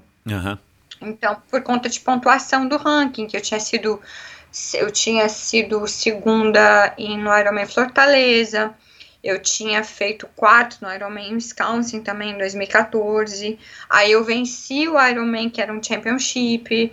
Aí eu venci o 70.3 Foz, então eu fiquei com uma pontuação muito alta no ranking mundial. Eu fiquei nona melhor triatleta do mundo. Então. Aí você fala, gente, que louco, mas mesmo assim não me diz, não me diz assim, como se fosse uma coisa, ah, eu sou diferente, eu sou melhor. Não, não sei. Não, Oh, é, me diz. Então eu acho que o acidente me trouxe tantas coisas, Michel, pelo fato de, hum, de eu ter recebido toda essa compaixão e, e- e eu, eu te digo uma coisa, teve muita gente que doou o dinheiro. Que mostra, tinha gente que, que hum, aparecia o nome pra é, mim ano- e doações que não anônimas. É. é anônimo. Mas muita gente que apareceu o nome ali, eu tenho certeza que não, não gostava de mim como atleta. Não gostava. Posso te falar com pessoas que não gostavam de mim mesmo, que me jogavam Aham. pedra e pá, mas que foram lá e doaram. E eu, eu, eu, eu vi de uma, dessa forma: você não precisa gostar de alguém para ter compaixão com a pessoa. E eu tava realmente num momento. E eu nunca pedi ajuda. Foi outra coisa também que eu nunca fiz na minha vida, né? Se me mostrar vulnerável e me, e me mostrar, falar, eu preciso de ajuda. Isso foi um ponto importante para mim. E aí, outra coisa, eu recebi o amor incondicional do Francisco, que foi uma coisa que eu nunca, eu nunca priorizei um relacionamento na minha vida, nunca. E, e eu tava com o Francisco, quando eu sofri o acidente, um mês e meio an- apenas, juntos, né? e Então, quando cara. aconteceu, eu falei, eu falei pra ele, eu falei, não quero, não quero mais ficar com você, não vou ficar com você, eu tô toda quebrada, eu não sou a mesma pessoa, enfim. E eu vou te falar o tanto que o Fran... eu nunca vi uma pessoa lutar tanto, tanto, e eu sou, eu sou brava pra caramba. Ele mesmo, ele tem, ele fala às vezes que ele tem medo de mim. Ele, ele lutou muito pra ficar comigo. Ele falou: "Não, eu não vou desistir, é é você, é você, é você". E ah, enfim, foi muito, foi um, ele lutou mesmo, real. E ele tomou conta de tudo pra mim, porque eu estava num momento que eu não tinha Claro. condições. E ele, ele sabia o nome de todos os médicos. Ele, ele ligava no hospital, quando ele falava o nome dele, as pessoas, ah, Francesco, você quer falar com a doutora Ângela? Porque já sabia. Ele, ele, ele simplesmente me mostrou um amor que eu nunca tive, que eu nunca. E, e assim, eu preocupada, né? Falei, tô toda quebrada, tô horrorosa. Como é que. E ele é super bonito. Meu. Ele vai me achar um horror. Como é que ele vai querer ficar comigo? E o Francesco, mesmo quando ele me viu a primeira vez depois do acidente, ele falou: Você é linda, você é linda. E, e não era com palavras, eu via no olhar dele que continuava. Ele não estava falando aquilo para eu me sentir bem. E ele não fala, ele fala isso todo dia, ele não fala para eu me sentir bem. Ele fala realmente porque ele acha, para ele, ele fala assim: Eu não me importo com nenhuma cicatriz que você tenha, você continua linda. Né? Ontem a gente saiu, ele fica me olhando, ele fala: Você acha que alguém, ele, você acha que alguém tem um par de perna desse? Você acha que é fácil? Eu falo, não sei, não sei. Então esse acidente me trouxe uma coisa que eu nunca tive, e assim, a gente, como você falou no começo que deve ser minha alma gêmea, eu acho que é sim, porque que- vamos tocar num outro assunto polêmico. Eu nunca quis ser mãe. Nunca quis ser mãe. Nunca quis ter filho, não me vejo grávida. Amo criança, me dou super bem com criança, mas nunca quis ter- ser mãe. Independente de eu ser atleta profissional e colocar minha carreira em- em- na frente sempre, por isso que os meus relacionamentos não davam certo, porque era o que eu queria, do jeito que eu queria, do jeito que tinha que ser, enfim. E relacionamento não é assim, a gente tem que, tem que ouvir a outra pessoa também, não é só o que a gente quer. Nunca quis ter filho. Minhas amigas não acreditam, falam, olha, meu pai chora, te juro, meu pai chora e me pede, filha, por A favor. Pamela não tem- ainda filhos, né? Não tem, mas a minha irmã quer, diferente de mim. É. Ah, mas eu não quero, eu nunca quis. Eu nunca quis, desde, sei lá, nu- nunca, nunca, nunca. E aí, imagina que você vai ter um parceiro que queira e você não quer, e aí é um conflito grande, né? Conflito E gigantesco. aí é um conflito grande. E o Francesco, ele não. A realização dele não é em ter filho. A realização dele é em ter uma família, sim, em ter uma parceira para a vida inteira, em ter alguém que esteja com- do lado dele, mas ele não faz questão de ter filho, nenhuma. Ele fala, ele fala assim, esse mundo é muito ruim pra gente colocar alguém no mundo. Eu nem. ele, ele tem outro jeito de pensar. Então, por, por aí eu já vejo que já é um parceiro que me entende, que não vai, que não vai botar uma pressão para eu ter filho se eu não quiser. Exato, se eu quiser, é. tudo bem, ok. Se eu quiser, tudo bem. Não é uma coisa que ele, ah, não, não, não, de jeito nenhum. Não, se eu quiser, ok. mas se eu não quiser, ok também. É, Me apoia. Ah, ah, é. Aí vocês já estão tenho numa pessoas- sintonia eu tenho- boa. eu tenho amigas, eu tenho amigas que não entendem, que falam que eu tô errado. Que falam, não, Ariane, ser mãe é a melhor coisa do mundo, você precisa ser mãe, e como assim não é, não é. Meu pai chora, meu pai fala, filha, você tem que dar uma continuidade, meu sonho é ter um neto nos braços. Eu falo, não, eu não consigo. Não, é uma coisa que eu, eu, me, eu não me vejo sendo mãe porque você muda a sua vida, você tem que viver pra pessoa. Eu já tô mais velha, eu já fico pensando um monte de coisa. Eu falei, mas quem que vai cuidar do meu filho? Quem que vai ajudar Entendi. meu filho se eu, se eu não estiver mais aqui? Enfim, não. Então, a nossa realização não é em ter filho, mas sim em ter uma família, em ter um bom casamento, em ter uma boa convivência. Uhum. Uma coisa que eu aprendo muito com o Francisco é comunicação, porque eu não, eu não, se eu tiver brava, se eu, eu- se eu tiver com uma, eu não quero falar e o Francisco quer resolver. Então sempre não é, né, todo casal briga, né? Todo tem, não, não, não existe mar de flores, mas o importante é como você resolve, como você Exato. lida. É uma construção, é. E ele e é difícil, porque ele tá sempre assim, can you come back for the love space? Eu falo, love space é o caralho, porque eu tô brava. Porque eu tô. Eu falo, que love space, Francesco? Eu quero, quero meu tempo aqui, porque eu sou muito irritada, né? E ele não é assim. E Você demora pra aprende, baixar a pressão, é, entendi. Demoro, e eu É. até acho melhor pra ele. Eu falo, filho, não fala comigo se eu estiver irritado, que eu vou acabar com a tua raça. Porque ele é mais sensível do que eu, então é complicado. E, e a gente aprende, segue aprendendo todo dia, em, Uhum. Qualquer, em qualquer coisa na vida. É. Então, esse é um assunto polêmico. A Ariane Monticelli não quer ter filho, que absurdo. É, é, que- mas enfim, gente a, a gente não está aqui para discutir isso, mas legal você se expressar dessa maneira. Agora, o que eu, né, assim, o que eu acho interessante, não sou especialista nisso, muito pelo contrário, mas assim, é legal, porque eu acredito muito nisso, né? Relacionamento é uma construção, né? Você vai mudar, você não é a mesma Ariane que, que, que o Francesco conheceu hoje, né? E talvez daqui a um ano, dois anos, três anos você mude, ele mude, ele mude. Mas o legal é que vocês vão se, né, o casal, né, enfim, vão se acertando e entrando em sintonia é, com essa passagem do tempo e construindo de fato o que você falou, que eu acho que é o mais legal mesmo, você ter uma família, independente de ter filhos ou não. Agora, é, se a gente ligasse para Pamela agora, por exemplo, e, e perguntasse para ela assim, como é que é a Ariane, né? A, a, a Pamela diria o quê? Que você é super eu sou querida, mas você é cabeça dura, você é brava, você é muito exigente. O que, que ela diria, assim, como uma característica principal, além de vocês se gostarem, serem irmãs e tal, assim, você é mandona, você é chata, você é o quê? O que, que ela diria? Eu acho que ela ia falar que eu sou brava e impaciente. Aham. É. que é a minha principal característica, mas não, mas- mas é que ela que tem medo, não é que eu sou brava. É porque o que acontece, eu sou muito sincera, então se você me pedir É, a você é minha opinião transparente, pra alguma, é. pra alguma coisa, eu não vou fazer um rodeio e achar uma melhor forma de falar. Não Você vai vou direto ao assunto, é. de falar. É, Eu vou falar, olha, não gostei disso porque você tá sendo, sabe, a sua, eu falo, né? Você tá Aham. sendo mesquinha ou você tá Uhum. sendo, você só tá pensando em você. Enfim, eu sou, eu sou, eu, eu, eu posso te dizer que a minha, eu tenho uma qualidade, eu sou muito generosa. Eu penso muito nos outros. Eu penso muito no próximo. Eu penso, eu penso muito em ajudar as pessoas. Eu penso muito no outro, na Aham. verdade. Então, eu acho que você tem que que pensar também, né? E eu quando eu falo as coisas eu falo para ajudar realmente.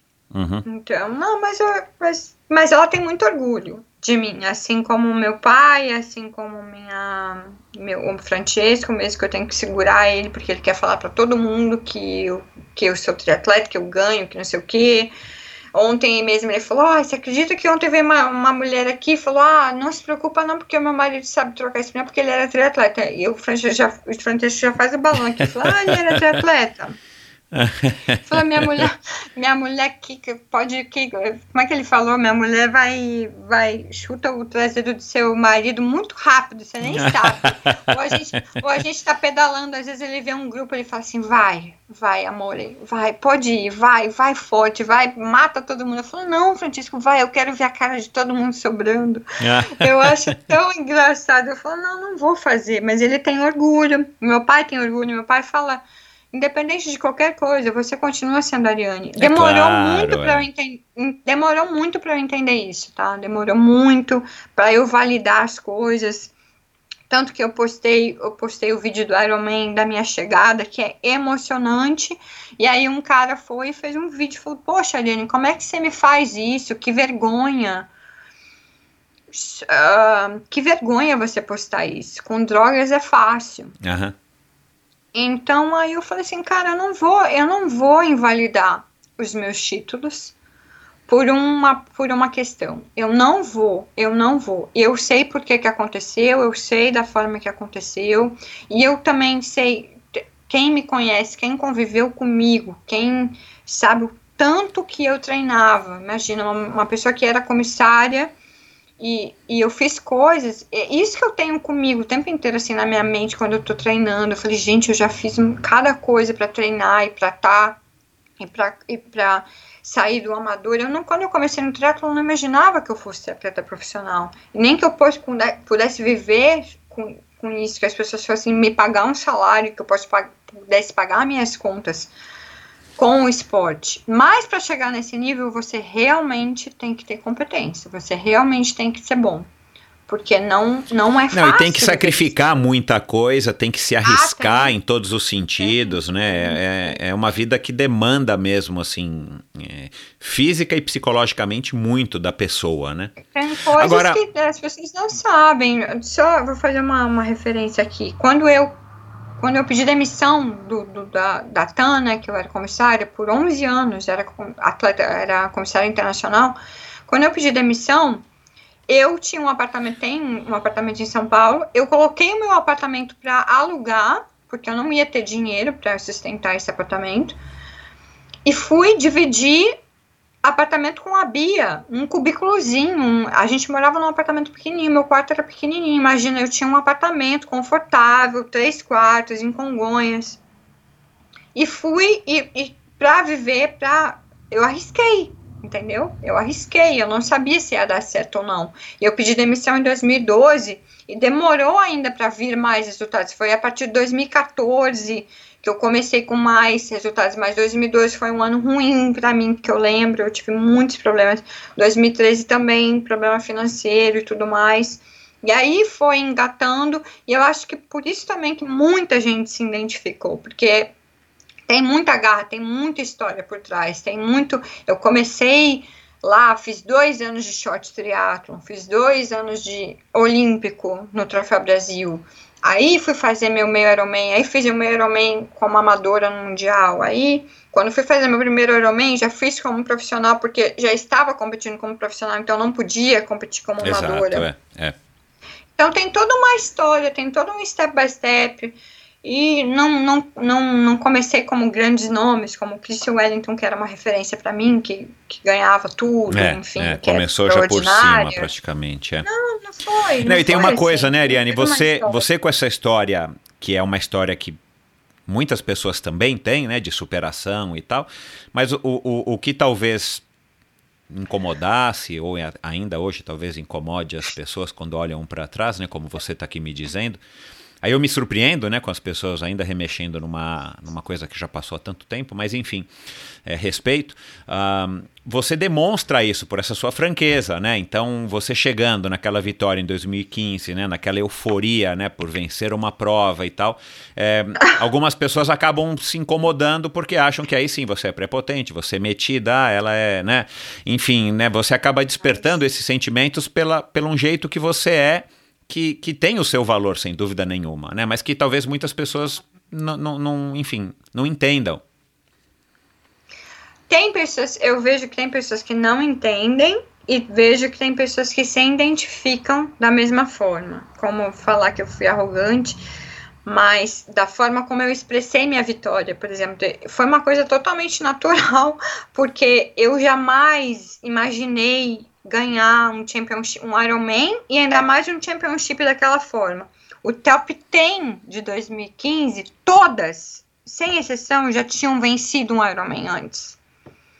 Né? A segunda colocada, que foi a Liz Lyles, que venceu no ano de 2016, ela tinha sido sétima no Havaí. Era um start list fortíssimo. Aham. Fortíssimo em 2015. Não era qualquer Ironman, era muito difícil. E aí eu peguei, e aí eu expressei daquela forma, eu ganhei essa, né? Pô, meu Deus do céu, como é que pode um negócio desse?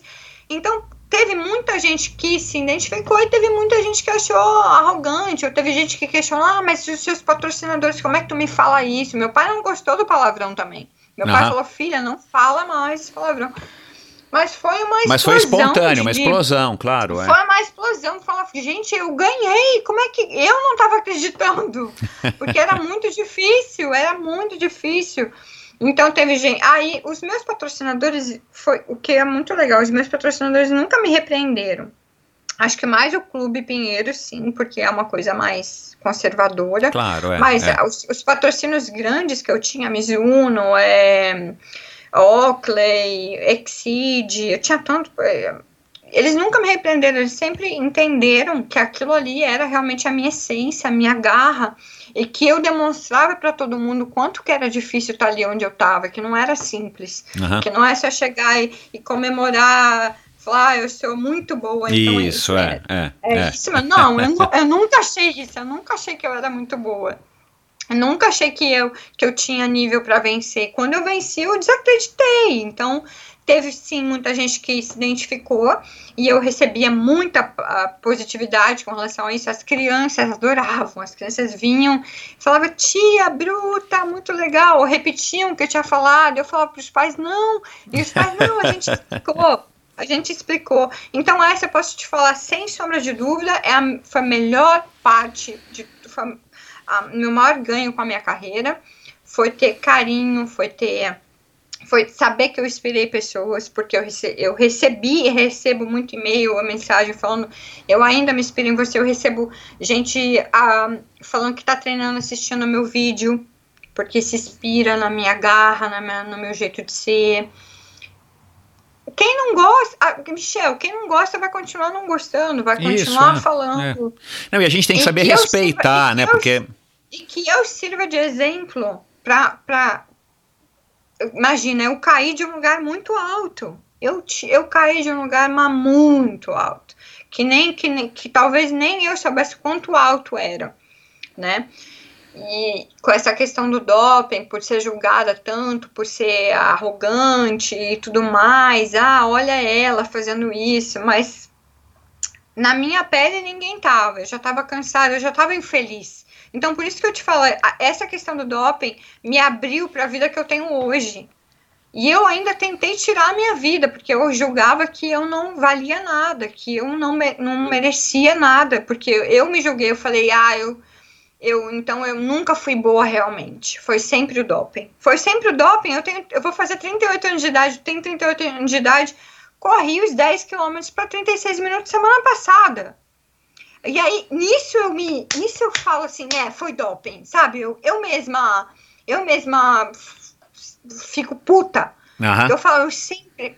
Eu sempre realmente me dediquei muito e não é fácil. E eu sei que eu tenho uma, uma coisa dentro de mim que eu, eu me julguei, eu me achava um lixo e sempre falei, ah, é- então foi o doping, eu nunca fui uma atleta boa realmente. Mas não foi, não, eu não posso, eu tenho que esquecer isso, não é verdade.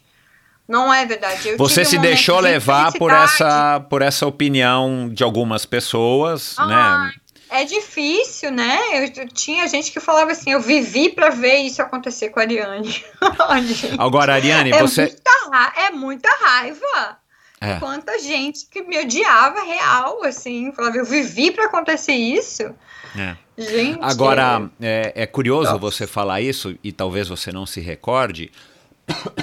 Desculpa. Mas em dezembro de 2017, quando a gente se falou, eu lembro também direitinho, eu estava na USP, é, pedalando, era um sábado e, e eu estava né, querendo falar com você, achar um fuso horário e tal, e era bem cedinho, né, que era noite aí na Austrália.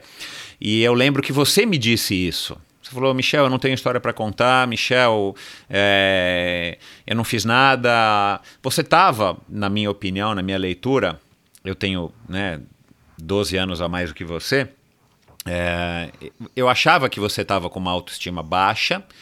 E eu te disse naquele dia, eu lembro direitinho, falei, Ariane, você tem uma história, independente do que aconteceu. É, eu e, me lembro isso também. E todo mundo erra, né? Atire a pedra, a primeira pedra, quem nunca errou, pelo amor de Deus. Né? E é o que eu disse aqui no começo do episódio. Eu não tô Mas eu acho que o meu erro foi muito grave. Foi um erro assim. É, eu não tô é, aqui tipo, para julgar. Imperdoável. É, eu não tô aqui para julgar é, e nem é quero que as pessoas mudem falar, de opinião, já disse que, isso. Ah, mas assim, a gente erra na vida, assim, a gente erra na vida, cara. E, e felizmente a gente erra porque, na minha opinião e na opinião de muita gente, a gente cresce com os erros, né? Você acabou de dizer isso. A tua vitória trouxe muita coisa e coroou um esforço, um empenho e tal. E te trouxe o carinho das pessoas, o reconhecimento. E claro, cara, o esporte, é, o, o que eu acho legal do esporte uh, é, é que você é reconhecido ou não reconhecido pelo teu próprio esforço, né? Independente de ter usado doping ou não, enfim, cara, e a gente precisa, né, é, se esforçar muito, sacrificar. E tem gente que acha que, né, no teu caso, e, e aí a gente pode falar, para não falar de você aqui particularmente, mas assim, é, tem um caso, né, polêmico gigantesco, muito mais polêmico do que o teu, que é, é muito mais notório, que é o caso do Lance Armstrong. E ele fala isso no recente é, documentário, não sei se você acompanha, se você assistiu. Mas é claro, o, o, o, o, doping, ele não, não é que se eu chegar agora e tomar um doping X, eu, eu vou ganhar o Ironman amanhã. Não é assim, né? Não. Então, assim, eu não estou querendo aqui defender, nem quero julgar, mas assim, é, existe sim um esforço gigantesco por trás do atleta, né? Desde o amador até o profissional, para chegar num nível, e não importa o nível, se o cara vai ganhar a categoria, se ele vai baixar os 10 quilômetros de uma hora para 55 ou para 50. Eu digo assim, é, o, o esporte ele acaba sendo ingrato nesse sentido, porque né? Talvez na profissão, talvez em outros aspectos da nossa vida, a gente possa contar muito mais com a sorte, ou muito mais com, enfim, né, com alguma combinação de fatores. Agora, ah. o esporte é assim: se você está nadando super bem, você para de nadar por 10 dias, cara, você volta na piscina, você volta mal. Se você está no auge da tua forma física, cara, você para por uma gripe, um Covid ou qualquer coisa, você volta daqui a um mês, cara, você voltou de novo a praticamente a estaca zero. Né? E, e, e, e é isso que eu achava que né? Por isso que eu te convidei já logo em 2017, que eu falei, cara, eu quero ouvir a tua história, quero conhecer melhor, porque você teve um, uma trajetória muito legal no, no triatlon e você é, sendo mulher, treinando no Brasil, num esporte complicado, né, com toda a realidade de São Paulo que é difícil de treinar e tal. Cara, é, você de fato foi exemplo para muita gente, talvez seja exemplo, né, eu acredito, para muitas pessoas hoje, principalmente mulheres, e motivo de admiração, independente do, dos erros que a gente comete. E o teu erro foi um erro público que você é, assumiu. É, que, enfim, esse é uma outra coisa que eu quero abordar daqui a pouco, mas assim, eu acho que você foi pelo menos teve uma boa intenção de logo assumir, né, e não ficar se esquivando e tal. É, e isso talvez também tenha sido é, aí defendendo as pessoas que te criticaram, né? Não sei se você já fez essa reflexão, mas é aquela história, né? Você tem um ídolo, você tem uma pessoa que você torceu, que você admirou. É a mesma coisa que muita gente sente pelo Lance Armstrong. É, de repente você acha que né, o castelo caiu, pô, o cara tava me enganando o tempo todo. Quantas vezes eu, Michel, não torci pelo Lance Armstrong na beira da televisão por N coisas que ele fez, e de repente você descobre que o cara né, tava dopado, no caso dele, ele assumiu, né, dopado, todas ah, as vitórias continuo, então. Eu né? continuo torcendo para ele. Exato, mas assim, no meu caso também, porque assim, cara, independente, e no caso dele, né, que a gente sabe que é um, um enfim, o ciclismo era tomado por doping, é, ele ganhou entre todos os, ou quase todos os dopados. Também não quero entrar nessa polêmica aqui, mas enfim. Então, assim, é, é, essa história é muito louvável, ainda mais você sendo uma brasileira, sendo uma mulher, treinando num, num país onde né, o, o esporte do triatlo não tem o incentivo que deveria ter, os esportes não têm o incentivo que deveriam ter. Mas é esse que foi um grande problema também, Michel. Porque como eu estava muito em evidência, então... aí o doping trouxe uma questão muito uh, uh, ruim para o esporte brasileiro. É. ruim para o triatlon brasileiro. Infelizmente, é sim. é? é. Isso é, gerou Uma, uma Você contribuiu um positivamente, você contribuiu negativo. Você não contribuiu com esse Exatamente, aspecto que é ruim mesmo, exatamente. pensando no aspecto do esporte, enfim. Mas vamos lá. é, Enfim, as coisas foram do jeito que foram, você sabe os porquês e tal, e a gente não precisa entrar aqui no mérito. Mas isso, eu, eu, eu tava pensando, Ariane, você se arrepende? Eu, eu me faço essa pergunta constantemente. Você se arrepende de ter feito isso? E eu não consigo te dizer não, sabe por quê? Porque se não fosse assim, eu não teria largado o esporte, eu ia continuar sendo atleta profissional, porque quanto mais velho, eu sei que você ainda tem para dar, né? É, exemplo, eu tô com 38 anos, eu me sinto cheia de energia ainda, não tenho mais o mesmo nível que eu tinha antigamente, porque eu nem treino tanto. Mas é, a, a Sara, Sara que ganhou o Ironman ano passado, ganhou Aham. com 38 anos, Florianópolis, fez 8,38. Diz, Calma, né? Olha que coisa maravilhosa. É. Então, eu sei que eu ia poder ser competitiva até 45 anos ainda, mas eu não estava mais feliz. E hoje a vida que eu tenho é tão boa, é tão, tão melhor, que sim, eu estou agradecida pelo que me aconteceu. E de repente isso aconteceu por uma coisa maior ainda, que é para mostrar para muita gente muitas coisas. Para servir de exemplo, inclusive. A parte Exato. boa, a parte ruim. Exato, exato. É, é. Os meus patrocinadores na época, eles me trataram com tanto respeito, com tanta consideração, sabe? Todos os diretores do Pinheiro, todas as reuniões que eu tive, eles me tratavam com respeito e eu achava que, eu, que eles iam me chutar, que eles iam me julgar, que eles iam falar que Aham, eu não prestava. Aham. Primeira coisa, eu me lembro do Eduardo Damijuno, eu sentei com ele, meu pai, junto, falar pra ele o que aconteceu. Ele falou: Ari, você não vai ser a primeira e não vai ser a última. Isso é uma frase que não sai da minha cabeça e que eu nunca vou esquecer. Porque é uma realidade. É uma realidade. Eu não vou ser a primeira, eu não fui a primeira e não Concordo. vou ser a última. Aham, aham. É triste, é ruim, é difícil, é. Mas a gente vai fazer o possível para te ajudar. E todos, sem exceção, me ajudaram. Porque tem contrato, tem, tem cláusula, cláusula contratual. Se você é pego no doping, você tem que pagar por isso. Aham. Nenhum deles me cobrou. Nenhum deles. Nenhum. Nem Oakley. Nem, nenhum. Nenhum grande. Eram grandes. Eles me trataram com respeito. Eles conversaram comigo. Porque o, o que eu ia pagar já era muito alto. Exatamente. Já era muito alto. É, é.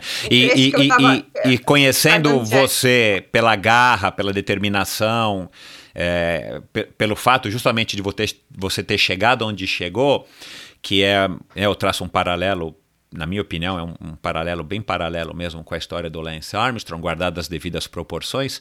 Cara, claro que para mim, né, para mim, Michel, fica muito nítido que é, você foi a pessoa que cobrou mais caro de você mesma, né? É, você não precisa que os outros te apedrejem, que os outros te apontem o dedo, você não precisou né, né, de, de ouvir um sermão de alguém. Você é a pessoa que mais, vamos dizer assim, é, é, é, se cobrou é, por, por conta desse erro que você cometeu, né? Então eu acho que, que isso também serve como um Ah, grande, uma grande serve, autolição, né? Você mesmo se, se, apren- eh, se ensinou uma lição, né? Acho que se, se eu pudesse ajudar alguém que tivesse nesse mesmo conflito, né, de ah, eu não, eu, eu não tô dando resultado, o que que eu faço, enfim, e tá com essa coisa quisesse conversar comigo, porque eu sei porque eu usei, né, eu sei a pressão que tá batendo, é, tipo, ah, se você não tiver nesse peso, você não vai fazer essa prova, você, eu fui para o Ironman 70.3 é, de Buenos Aires com a seguinte mensagem, você tem que ganhar, era assim, você tem que ganhar. E aí eu usei porque eu tinha que ganhar. Eu não tinha outra, eu não tinha outra. Era assim, você tem que ganhar, porque senão você não vai fazer esse ponto, porque você não, senão a gente não vai te pagar isso, senão você não vai para esse próximo, para essa próxima prova, senão você não vai conseguir a vaga. Era- entende? Aham. Você tem que ganhar. Então, eu falei, o que, que eu vou fazer se eu tenho que ganhar? E aí, quando eu fui terceira, eu fui terceira nesse Ironman. Porque também existe muita coisa por trás do doping que as pessoas não sabem, né? Pra, não é só tomar, é ciclo, é um monte de coisa. E eu não tinha esse tempo para fazer nada disso. e, enfim, é, eu tinha passaporte biológico, enfim.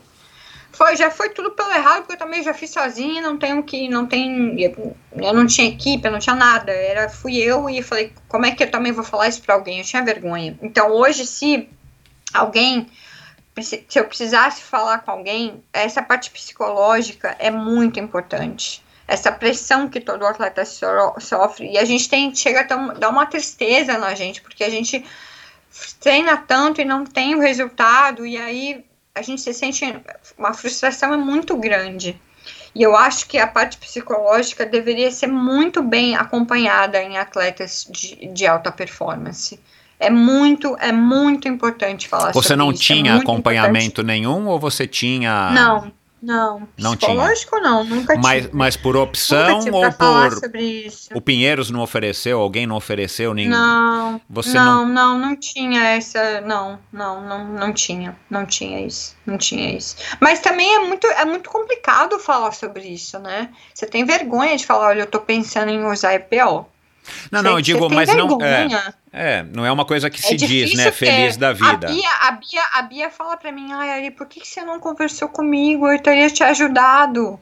Porque a gente tá, tem, É, tem vergonha, né? E a existe, Bia é. era, era mais, era, era minha amiga próxima, minha irmã mesmo, de estar todo dia comigo, então é complicado. Ela, ela fala, ela sente. Eu sei que tem pessoas que eram muito ligadas a mim que sentem muito isso. Porque, porque sentem minha falta, porque sentem que, que elas, elas tiveram, foram prejudicadas. A Bia, eh, eu vejo, ela, ela tenta me convencer a voltar para o Brasil, porque ela sente muito minha falta, né? Ela, a gente era muito ligado. Assim como os meus, eh, como os meus eh, companheiros de equipe ali, essa semana eu falei com o Mansur porque foi aniversário dele.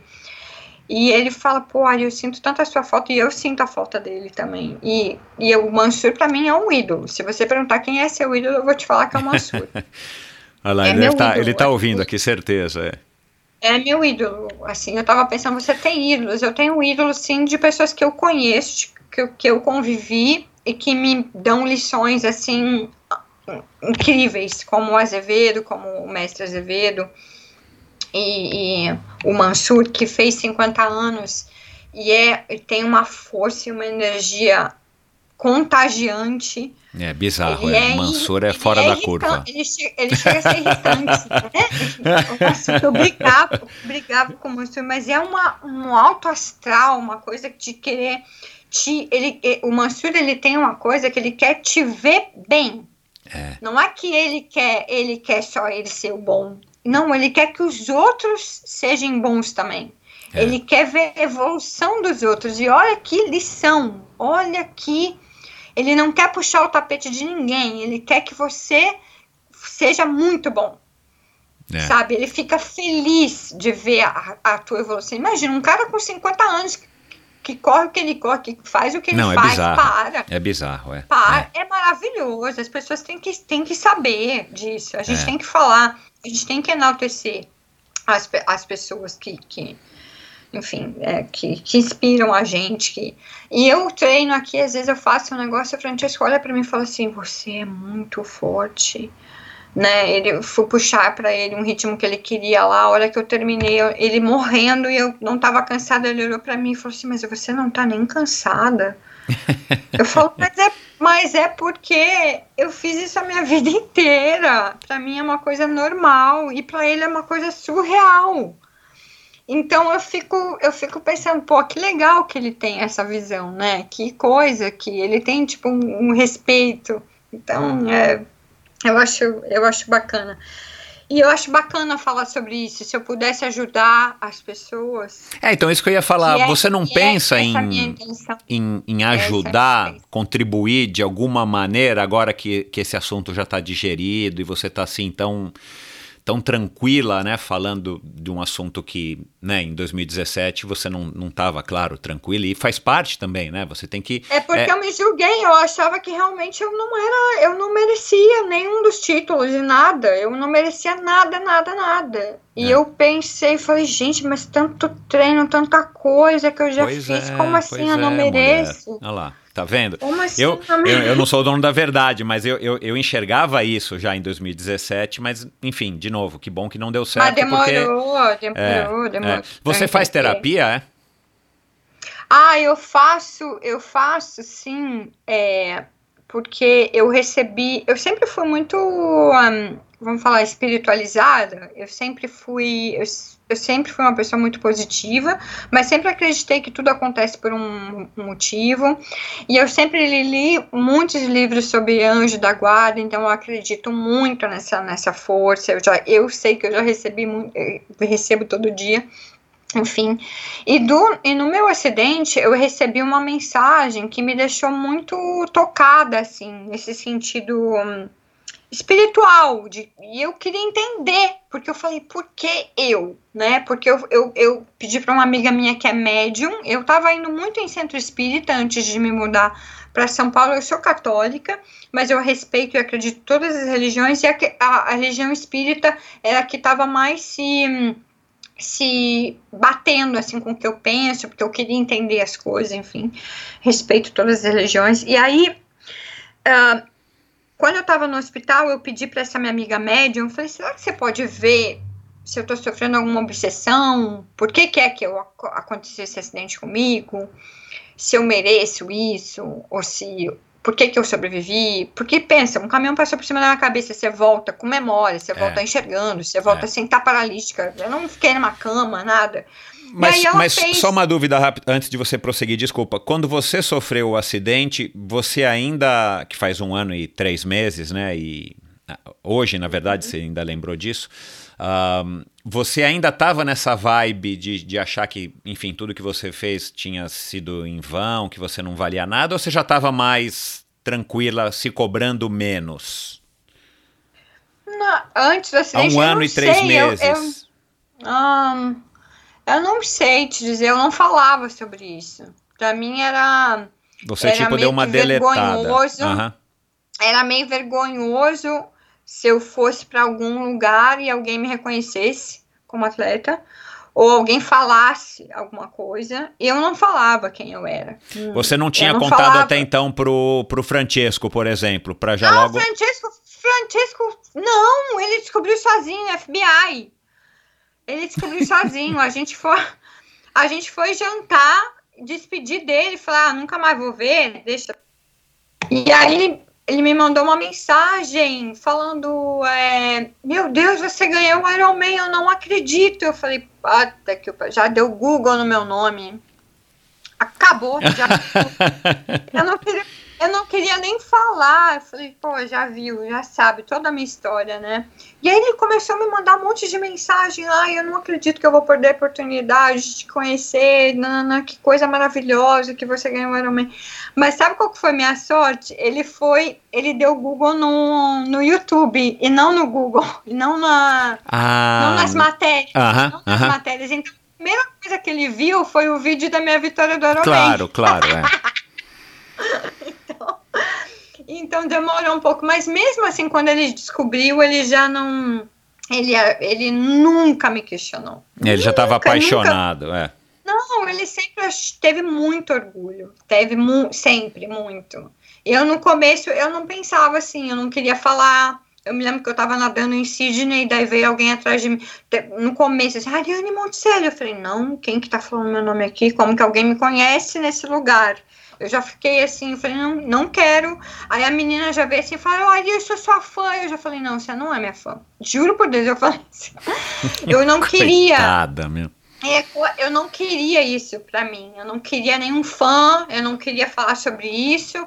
Aí eu me lembro que um veio, um, um tava nadando, um menino me olhando, me olhando. Eu falei, o que, que esse meu está me olhando? Veio atrás de mim e falou assim: Ai, você continua treinando, a gente podia treinar junto. Eu falei, que treinando o quê? Eu já não tô treinando nada. Não tô treinando nada. Ele falou, ah, não, mas tem grupo de ciclismo que sai. Eu falei assim, não tô pedalando. Eu fui super grosseira com ele. Hoje ele é meu amigo, porque ele mora aqui também, o Dani, mora aqui em Sunshine Coast. Ele todo empolgado que ele me viu, que ele queria treinar junto. Eu falei, que treinando? Que eu tô treinando nada. Então no começo eu eu não queria falar, eu não queria me expor, eu não queria que ninguém soubesse, porque eu sabia que se desse no Google no meu nome, ia vir doping, assumir é. doping, não, não, não, não, uhum. não. Era só isso. Quem eu sou realmente não, não tava vindo para as pessoas. Então a primeira coisa que ia aparecer, a pessoa já ia me julgar, falar, ah, dopada, drogada, só ganhou porque, porque se drogou. Então era uma coisa que me atingia muito.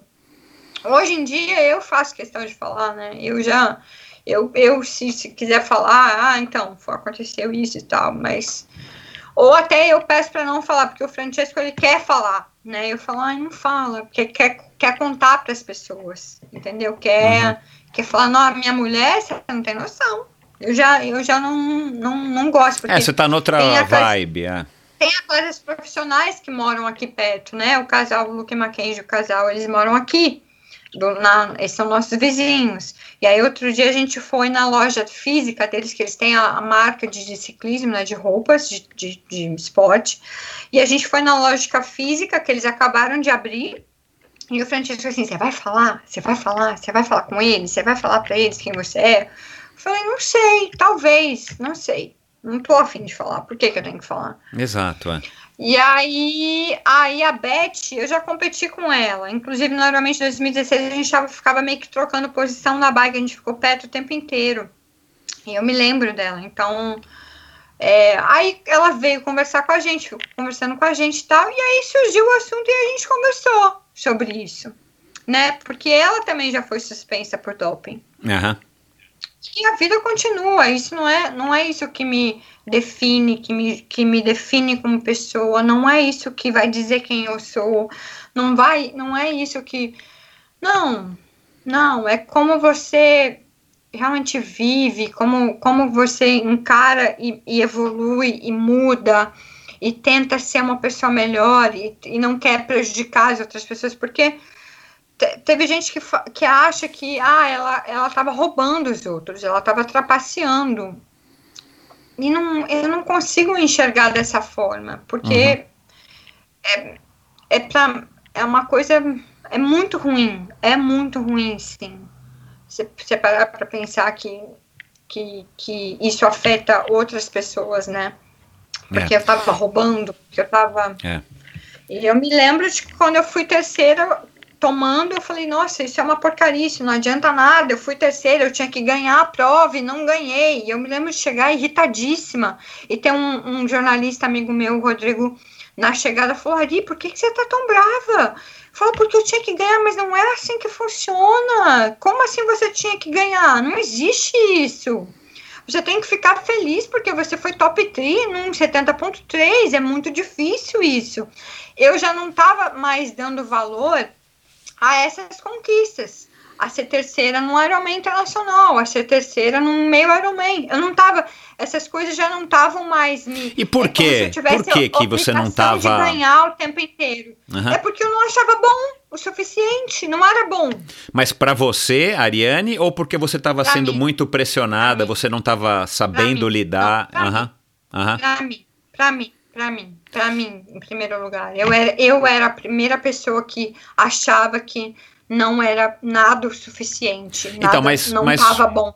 Entendi. Mas você disse agora há pouco é, que, que você talvez pudesse estar rendendo até os 45 anos e tal, mas seguindo esse teu raciocínio, você, a tua carreira já não estava, enfim, você já não estava mais muito tranquila com a sua carreira, muito feliz.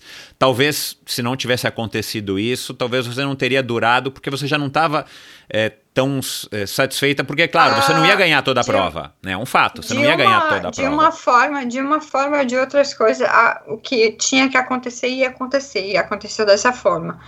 Talvez, mas eu, eu, eu não ia querer largar o osso, eu não ia querer admitir que eu não pudesse estar competindo. Não, não, eu até... não ia querer admitir, e essa, é. ia ser uma coisa muito complicada. Não, até porque você não é. ia poder parar da noite pro dia, porque você ia pensar, bom, o que, que agora eu vou fazer para ganhar dinheiro, né, para viver, né? Eu suponho que você Exatamente. não tenha ganhado o suficiente para se aposentar, né? Haja visto não. que você está tendo que trabalhar não. até hoje, né? Não. Ah, agora, é, o que eu queria ter te perguntado, você não, não pensa hoje de alguma maneira você usar a tua história, né? agora a gente está né, soltando esse episódio aqui, essa conversa, tomara que, enfim, que as pessoas aprendam alguma coisa com a nossa conversa, né? Mas você não pensa em, em ser uma, uma um porta-voz de alguma maneira, né? Não precisa ser nada muito para estar tá ensinando os atletas, homens e mulheres de qualquer modalidade, que é um caminho que não vale a pena, que, enfim, com a tua vivência, com a tua experiência, por mais que, né, não tenha sido, né, você não passou 12 anos né, se dopando e tal, é, mas assim, você teve uma história, né, de ir do ápice, do, do topo para o fundo do poço muito rápido. É, e, e, claro, você aprendeu e você cresceu e você evoluiu muito, como a gente está percebendo aqui. Você não pensa em usar essa tua experiência nesse sentido também? De, de ser uma referência, um exemplo é... para as pessoas? Então, é, de, voltando até com relação à terapia, do recado que eu recebi. Quando eu estava no hospital, que que a minha, a minha amiga médium fez lá. Eu falei, ah, tô sofrendo alguma obsessão, tem alguma coisa de errado e tal. Aí ela falou, Ari, a gente viu aqui, porque tem que dar um endereço onde você tá, porque eles te veem, né? Os médios, eles te veem. E, e tinha muito médium me ajudando, muito espírito no hospital me ajudando a me recuperar. E o médium-chefe falou assim: essa moça deve ser importante, porque eu nunca vi tanta gente para cuidar de uma, de uma pessoa. Uhum. E aí Aí ela falou que me enxergou numa bolha, que eu estava sendo muito bem cuidada e que eu sofri um livramento, porque eu, eu não tinha é, cumprido a minha missão, eu ainda tinha uma missão muito importante para cumprir. Isso me deu uma coisa, assim, uma ansiedade porque a primeira coisa que eu falei para ela foi assim: eu não mereço, eu não mereço esse livramento. O livramento na linguagem isso. espírita é assim: era para você ter morrido e você é, foi salva. Uhum, tá. não, só para. É, eu entendo Exatamente. um pouco de espiritismo, é só para explicar para por acaso quem está ouvindo Exatamente. não entende. Tá é, eu fui salva de um acidente gravíssimo e sem graves sequelas, né? E aí eu é, me falou, a sua missão ainda não foi cumprida e eu fiquei muito ansiosa. Eu falei, eu não mereço. Ela falou, de ninguém recebe nada que não merece. Se você recebeu isso é porque você merece. E, e, me deu uma coisa muito angústia. Eu falei, mas quem sou eu? Eu não sou nada, sabe? Eu sou uma pessoa comum, eu sou uma pessoa cheia de defeitos. Eu, o que, que, eu, o que, que eu posso fazer pelos outros? Eu não sei. E aí eu comecei a fazer outras terapias alternativas também, com, com relação a. a para ouvir, para ver se eu conseguia receber alguma mensagem, para entender o que acontece.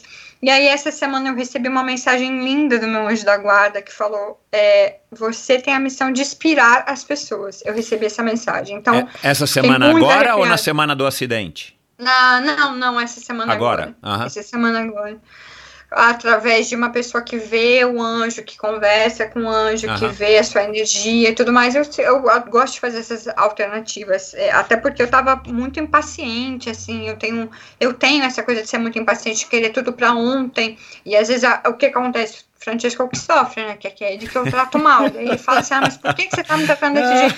E eu falo: ai, para, né? Me deixa em paz. Então eu quero, eu quero melhorar também como pessoa, porque eu tenho pena dele, coitado. E aí eu recebi essa mensagem de que eu tinha essa, essa missão de inspirar as pessoas. Eu não sei se isso. Eu não sei, eu acho muito grande isso. Mas eu, eu ainda continuo recebendo mensagens de pessoas que falam isso para mim. Nossa, a tua trajetória me inspira, o teu jeito me inspira, o que aconteceu com você, o fato eu sofri o um acidente, eu não me lembro, eu, se eu chorei três vezes por conta do acidente foi muito. Eu, eu não reclamei, eu não falei assim, ai, que ó vida, ó Cezosa, por que que isso aconteceu comigo? Não, eu simplesmente falei, ah, aconteceu porque tinha que acontecer e só me trouxe coisas boas, só é impressionante. Então, eu não reclamei, eu segui em frente. Aí tem, tem pode ser que isso, a, o Francesco falou, as minhas amigas falaram, ah, se fosse eu no seu lugar, eu ia estar tá chorando é, até agora. É. Uhum. O Francesco, se fosse eu, eu ia estar tá no hospital até agora, até hoje eu ia estar tá no hospital. Eu nunca ia conseguir me, me, me, me levantar disso, né? Imagina, quando eu acordei na UTI, no outro dia eu tava fazendo piada. Eu falei, ah, eu vou lançar o Tinder para as pessoas especiais. Eu vou botar minha foto lá, vou falar assim: Oi, meu nome é Ariane, fui atropelada por um caminhão. Uau, Estou aqui, mas estou aqui para, para refazer minha vida com vocês. As enfermeiras ouviram, ela falou assim: essa menina não é normal. eles começaram a rir. E aí, minhas amigas, ela tá normal. Ela tá normal. É assim mesmo, porque eu comecei a fazer piada com a situação, né? E outra coisa que eu penso, Deus foi tão bom, essa, desculpa falar, talvez as pessoas achem clichê, vai falar em Deus, vai falar, mas eu acho que as coisas todas acontecem por um motivo. Eu conheci o Francesco um mês antes do meu acidente e ele querer ficar comigo e, e bater o pé e não sei o quê. Porque se eu tivesse sozinha, eu acho que eu não ia ter eu não ia conseguir. É, ia ser muito mais difícil, me, é. Me, me, relacionar com alguém de, novamente, pensando assim, ah, o cara vai olhar para o meu rosto e vai achar claro. muito estranho. Ninguém vai, ninguém vai me achar bonita. Não, e novo. se ele tivesse te abandonado, né, te largado, ia ser também outra coisa ruim, né, coitada? Porque vocês estavam engatando um relacionamento, pô, um mês vocês já é, estavam numa boa, é, né? É. Cara, tava, de repente tava, você sofre um tava. acidente, o cara fala: Olha, tchau, você não é mais a gata que eu conheci. Cara, você já estava numa situação delicada, né, cara? Ia ser complicado, né? Isso, isso também deve ter te ajudado um absurdo, né? Você já falou um muito, pouco disso, mas. Mas o fato eu de você ter um cara ele, do teu Eu falava, não quero, não quero. E ele falou, não. Ah, mas no fundo você queria, né? Chegar não, eu bloqueei ele em tudo. Ele ligava até pro Papa. Ele fala, não, ele, ele achava o nome das pessoas que falar para ela me atender, pelo amor de Deus, fala para ela falar comigo. E não me não desistir de forma alguma. Então, é, então foi uma coisa que também aconteceu por um. Por um eu já estava com um parceiro, eu não me Então. preocupei em falar de achar que eu vou ficar sozinha pro resto da vida e que ninguém vai gostar de mim, que eu sou feia e tudo mais. Então, aí, aí eu trabalhando com relação à minha assessoria, né, que fala assim, ah, vamos começar a dar treino, né? Agora eu tenho a possibilidade que eu estou terminando os estudos aqui na Austrália, porque também tem a parte burocrática que eu não posso trabalhar se eu não tiver os certificados daqui e tudo mais. Aham. E aí eu resolvi é, fazer o treinamento do Training Prix com o Marcos Halleck, que é o cara é, que é especializado nessa ferramenta, para me ensinar tudo que eu precisava saber como treinadora. É, mas eu quero que as pessoas entendam que o Training Peaks é só uma plataforma de treino. Exato. Que quem faz, que quem cria os treinos sou eu. Que quem, que quem o, o, o, o Training Peaks é só uma caixa de ferramentas para melhorar o meu trabalho. Porque eu vou conseguir saber carga, a, a intensidade, o volume, o que está gerando.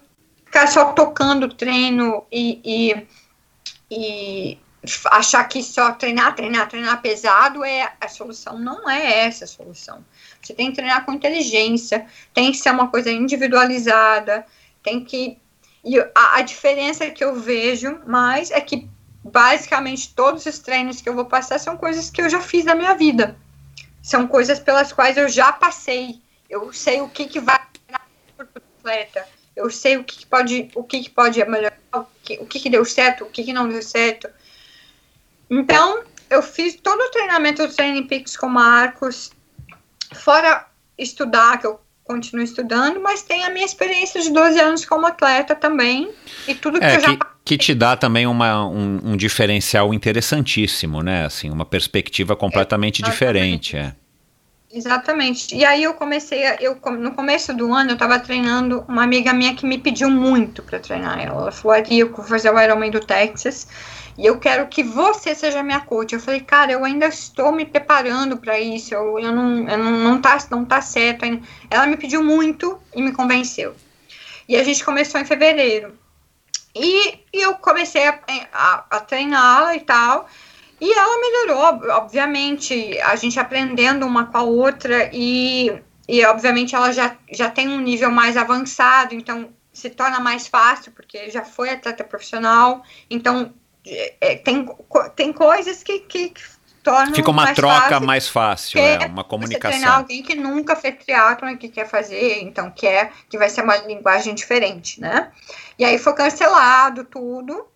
E aí o- todas as provas, e aí a gente falou, não, vamos mais pra frente. Ela, inclusive, está esperando para treinar comigo. Ela falou, eu quero ser a primeira. E aí eu comecei a treinar uma outra amiga minha que mora em Gold Coast. E ela melhorou assim absurdamente. Ela fez coisas que ela achava que ela nunca mais, que ela nunca fosse fazer. Então eu vou te falar que isso é um prazer, é uma satisfação, é uma, é uma sensação diferente de você ser atleta profissional. De você mostrar que a pessoa tem capacidade sim, que ela precisa acreditar nela, e você está sendo a ferramenta, a pessoa que está ajudando essa pessoa a acreditar no potencial dela. porque ela nunca imaginou que ela fosse conseguir e que ela tá atingindo coisas que ela que eram difíceis para ela, e semana a semana, e melhora mês a mês. E isso para mim está sendo uma sensação muito grande. Eu estou pensando, gente, que legal, que legal poder mostrar para as pessoas que elas que elas podem melhorar. Conheci o Francesco, ele tinha 160 de cadência de corrida. Primeira vez que eu olhei ele correndo, eu falei, nossa, tá muito ruim. E ele não sabia o que era isso. Eu falei, nossa, 160 de cadência, Francisco, é muito ruim, vamos melhorar e tal. E aí eu fui mostrar para ele por quê. Eu fiz ele entender o porquê. Hoje ele corre com a cadência até melhor que a minha, né? Com uma cadência de 185, e ele é porque foi muito focado em, em, em treinar, em melhorar e e outra coisa, ele tem muita diferença, que é a, a, cabeça, né, que manda, que é o mindset, que a gente Sempre fala que tem é. muita gente falando, que tem muita gente debochando, ah, mindset, ou fazendo brincadeiras, memes ah, com relação a isso, mas é muito importante, porque quando começa a doer, o Francesco, ele tira o pé, é uma característica, e eu, quando começa a doer, eu quero ir mais forte. É. É o meu jeito de ser, é o meu jeito de pensar. É o, e aí eu tento conversar com ele. Eu falo, olha, para ter a evolução, você tem que sair um pouco da sua zona de conforto, você tem que entender. E aí, step by step, a sua evolução essa semana, esse treino tá difícil, na próxima semana, esse mesmo treino vai ser mais fácil, eu te garanto. Pode ser, botar o mesmo treino vai ser mais fácil. Então, eu quero usar a minha experiência como atleta e dizer que, eu, obviamente, eu estou estudando muito, me preparando para isso. E aí, eu achei que esse era o momento certo de estar falando com você porque tem algumas pessoas, vão falar assim, ah, cinco pessoas que já estão esperando para treinar comigo, que eu, que o meu medo era bom, ninguém vai querer treinar comigo.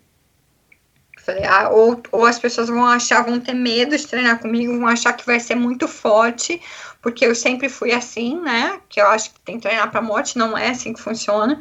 Então era outra coisa que eu queria deixar claro que não é assim, não é, não é treinar para morte, que uma coisa que eu aprendi muito, porque hoje eu tô correndo facilmente para 4 de pace, mas eu não estava correndo assim antes. Eu não estava. Eu fiz seis meses correndo muito devagar, treinando muito abaixo do meu limiar, uhum. para trazer de volta a facilidade de, de correr mais rápido. Uhum. Isso é, é, um aprendizado. E as pessoas às vezes não têm paciência. Elas acham. E é muito difícil correr devagar. É muito difícil. Mas é o caminho da melhora, não é sempre na porrada, porrada, porrada, porrada, porrada. Não é assim, né? Ninguém aguenta isso o tempo inteiro. Uhum. E aí, tem pessoas que, que, que, que não vão querer competir, ou que, ou que né, que vão querer treinar só para qualidade de vida. E eu também, e, eu gostaria também de participar desse processo, por que não? Ou pessoas, eu tenho uma amiga minha que, que o sonho dela é fazer um triatlon. E ela tá esperando para treinar comigo. Ai, Ari, já pensou eu conseguir fazer? Imagina a minha satisfação, a minha alegria, a alegria que eu vou ter quando ela, quando eu mostrar para ela o caminho e a gente fazer junto, construir isso junto e um dia ela fazer o triatlon que ela quer eu acho que eu vou chorar. Eu acho que eu vou, eu, eu, vou, eu vou ficar muito emocionada, porque isso é muito emocionante. E com relação, vamos falar com relação a voltar. Todo mundo acha que eu vou voltar como atleta profissional. Eu não vou voltar. Nem, nem como, como amadora? E nem como amadora. Não. Zero. Não existe essa possibilidade. E eu vou te falar por que não. Por quê? Porque eu já vivi muito disso. Eu já tive o suficiente dessa vida. E para eu voltar mesmo como triatleta amadora, eu, treine, eu teria que treinar muito e usar todo o meu tempo para isso. E eu não, isso não é mais a minha felicidade. Não, mas por que não, não voltar treinando uma hora por dia para, enfim, para completar as provas? Porque eu sou muito, porque eu sou muito competitiva, ah, tá. É. porque eu não nasci uh -huh. para isso, eu não nasci para completar nada. Uh -huh. Não é assim. Uh -huh. E não é, aí já é o meu jeito de ser. Eu não vou querer ir para uma competição para completar. Para quê? Eu já completei, sei lá quantos. para quê? Não é o meu jeito de ser. Eu não quero isso. E eu não quero ter que treinar do mesmo tanto que é. eu treinava antes. É, ter esse eu compromisso, quero, né? é. Não, eu treino só o que eu gosto, o que eu quero, do jeito que eu quero. E é isso que me faz feliz. Agora, vai me. A minha volta para o triatlo, como o rapaz lá fez a chamada, seria com relação a isso, a treinar as pessoas, a ajudar as pessoas a realizar os sonhos delas, a realizar os gols dela. espero que, que eu tenha. Eu, a meu medo é que eu não tenha competência. Espero que eu tenha competência, porque eu vou me dedicar muito a isso. Ah, e, depois, e depois você está começando uma carreira, não do zero, né? Mas assim, você está começando uma carreira. Então, assim, você vai ter que cumprir também o step by step que você tanto está falando aí, né? Você, você já sai com uma vantagem legal com a tua história, mas você vai ter que construir, né? Você vai ter que ir aprendendo e evoluindo Exatamente. na carreira como você evoluiu desde o seu primeiro triatlon, né? É. Exatamente. Ou seja, eu vou errar também, né? Vou é. errar. Faz parte mas, do, do, aprendizado, é. é.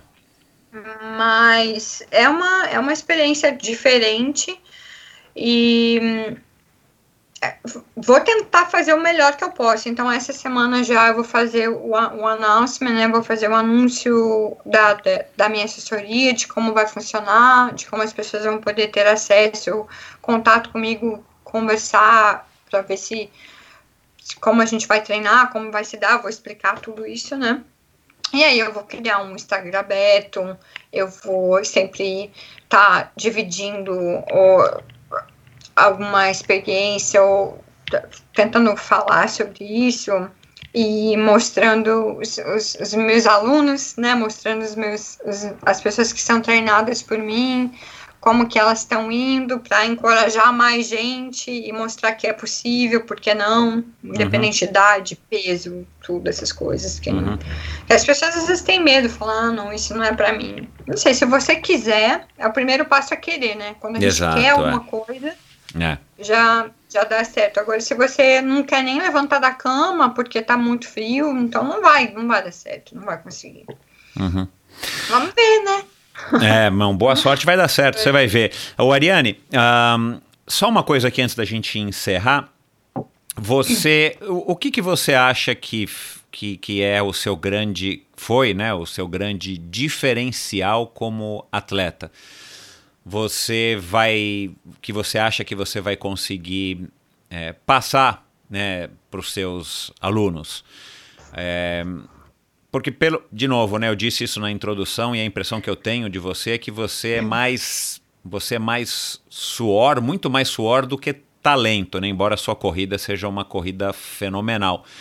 Mas a impressão que dá é, pelo, pelo pouco que a gente treinou junto é, e pelo que eu vejo, né, pelo que eu vi dos seus resultados e tal, é que você, você se esforçou e se esforça muito, você é muito exigente com você mesmo e, e isso é, nesses meus 170 e poucos é, convidados que passaram pelo Endorfina, eu tenho percebido que é meio que uma temática comum entre as pessoas é, campeãs, né? Assim, são pessoas que não se contentam com pouco com elas mesmas, né? É, você tem essa mesma análise? O que, que você acha que fez de você uma, uma grande triatleta é, e que te colocou na frente aí de, de todas as outras mulheres que competiram com você? Qual é o, seria o grande diferencial? Ai, a, a, única palavra que consegue vir assim na minha cabeça neste momento é garra. Muita, uhum. muita garra, muita força. Muita força de vontade, muita garra. Garra é a minha palavra. Então, eu acho que eu nunca me. Né, eu, foi difícil, eu, eu perdi tantas vezes, eu cheguei em último tantas vezes, não, não é que. Então, e eu nunca desisti, né? Eu tinha aquele, aquela coisa na minha cabeça, não importa, eu tô aqui e eu treinei tanto para estar tá aqui, então eu quero ir até o fim, não importa se eu tô com o pé quebrado, se eu tô com dor, se eu tô com. Eu treinei, eu tenho capacidade, então acho que o meu principal é a cabeça. Eu tenho a cabeça muito forte, apesar de. E, de e você na época pedrada. do vôlei, na época do vôlei que você jogou vôlei, né? Enfim, quando você era ainda hum. adolescente e tal, uma, uma é, jovem adulta. É, é, você já era assim, né? Você percebia esses traços em, em você? Ou seu pai um dia chegou para você e falou: Ah, eu sabia, porque desde pequenininha, uma vez você fez isso. Enfim, né? Porque, de novo, já passaram pessoas por aqui que, que contaram né, histórias, por exemplo, nesse sentido, né? Sei lá, a, a, convidada da semana passada, a Tânia Pickler, campeã de mountain bike, ela, ela fazia é, expedições que ela chama com seis anos de idade, ou cinco anos, ou dez anos, de seis quilômetros de mountain bike na, na estrada de chão e tal, para visitar a avó, né, com uma idade, e ela acabou se tornando uma atleta campeã do mountain bike. Enfim, você já tinha isso? Alguém já chegou e disse isso para você, a sua própria irmã, o seu pai? Ou você foi se descobrindo essa Ariane, né, campeã, é, é, aguerrida, né, com uma garra, com uma vontade, é, depois do triatlon? Ah, eu acho que não. Eu, eu, eu, me, eu me reconheço como criança ainda antes do vôlei, sempre muito competitiva. Porque eu já jogava todos os esportes na escola, então eu não desistia, eu era eu tinha sempre que dar os 100%, eu sempre tinha que. Já, eu já era assim, né? Eu já era com essa determinação, mas meu pai nunca falou nada. Meu pai uhum. nunca falou, ah, eu sabia que ia ser. Não. Uh, Aí eu comecei a jogar vôlei com 13 anos e foi quando eu comecei a correr a primeira vez, né? Eu me lembro até hoje a primeira vez que eu corri. Então, e aí no vôlei eu não era melhor e isso me incomodava muito. Me incomodava muito. Aí, como eu não era boa realmente com a bola, eu era boa com a parte física, com a parte é, de preparação física preparação. que todas as outras que todas as outras meninas tinham uma preguiça, reclamavam de fazer. Então eu ia lá e falava, ah, isso eu consigo fazer. Então eu fazia musculação, fazia os trabalhos de salto de pliometria, fazia e elas lá morrendo. Então isso era uma coisa que me dava satisfação, já que eu não era tão boa com a bola, eu queria ser boa com preparo físico.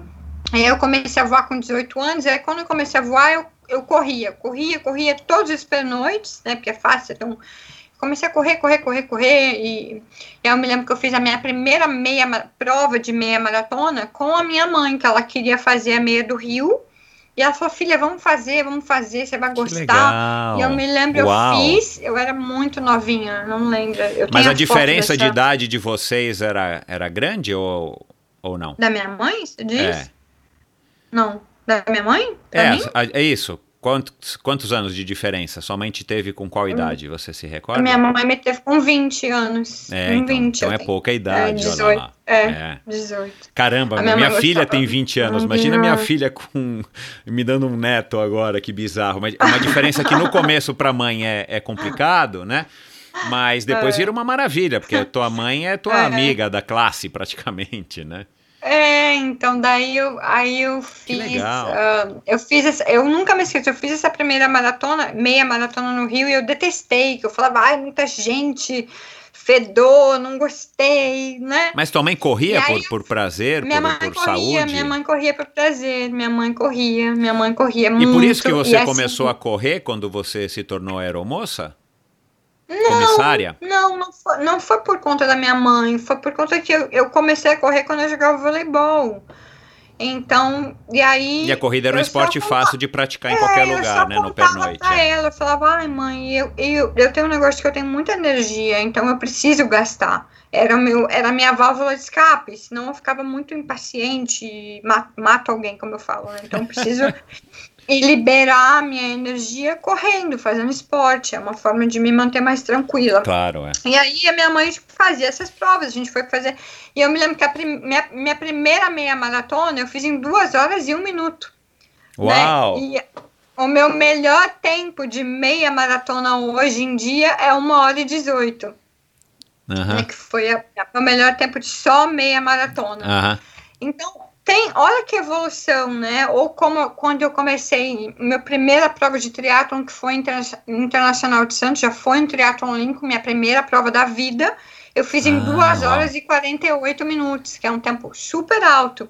E eu venci essa prova, que era uma coisa para mim que também era impossível. Eu já venci o Internacional de Santos em duas horas. Que, mas demorou muito tempo para eu chegar nesse nível e, e, e e vencer, enfim. Então é uma é uma é uma é, um, é uma vida, né? Você tem que ter paciência e que no momento que eu resolvi usar o doping eu já não tinha mais paciência para esperar. Então é. É, é uma é uma é. É, de novo, aquilo que eu disse, é quem, é uma, quem é nunca errou. Exato. É. Eu tenho a minha história e que talvez muita gente se sentiu muito afetada porque eu trouxe coisas negativas para o esporte, enfim. Mas esses dias me mandaram, eu nem sei, sempre alguém me manda alguma coisa. Falou, nossa, Ariane, me mandaram uma, uma planilha com todos os. Está na internet, com todos os tempos, recordes de todos os Ironmans. Aham. E o meu nome tá lá como recorde sul-americano, porque eu sou a única atleta da Sul-América que tem um Ironman abaixo de 9 horas. Aham. E Caramba, tá, e meu tá Deus como do recorde, recorde nacional do Ironman também. Tá, tá, o meu nome tá lá. E, ele, e, é- e essa Eu não sabia. Ainda tá. Ainda tá. Ninguém Ainda fez tá abaixo do lá. teu. Que legal. ainda tá lá. Lógico que recordes estão aí para ser batidos, eu torço para isso. Claro. mas é. eu tenho minha história e ninguém nunca vai poder tirar isso. Exato. é. Infelizmente tem a mancha do doping, mas que sirva também de lição para muita gente. Exato. é. Então, como é que Entende? você Isso gostaria de ser lembrada, assim, né? Se você pudesse controlar a cabeça das pessoas, né? Se a gente pudesse fazer uma manchete, né? Assim, a Ariane, é, triatleta, foi, né? Que você gostaria que, se você pudesse fazer uma lavagem cerebral na cabeça das pessoas e que todo mundo tivesse essa mesma opinião, você gostaria de ser lembrada por qual característica sua? Como Nossa, atleta. que raça. Que raça. Que raça. Eu acho que essa. Eu gostaria que todo mundo lembrasse disso. Nossa, que raça. Sabe? Porque realmente era assim. Na hora que eu saía para correr, eu falava, ai, agora eu vou. Eu vou tentar, eu vou dar tudo que eu tenho. vou- E é uma coisa que tá eu em você, né, Ariane? Assim, você não estava buscando nenhum título especificamente, você não estava movida pela grana, nem pela fama.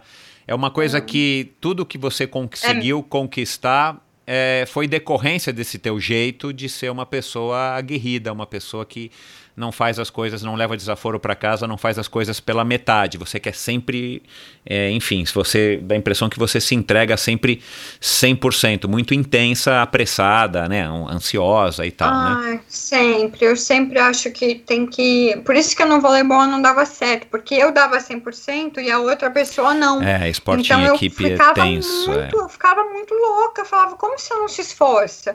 Então, por isso que eu me achei num É. esporte individual, porque se eu faço algum erro, eu tenho que engolir isso sozinha. É, é mais fácil. Então é a é. minha, eu dependo total, lógico que tem uma equipe por trás, mas quando você tá competindo é sua perna, é seu Exato, coração e o exato, que você é. que tem que, Exato, que ir, é. né? Então, É. por isso que eu me achei num, num esporte individual.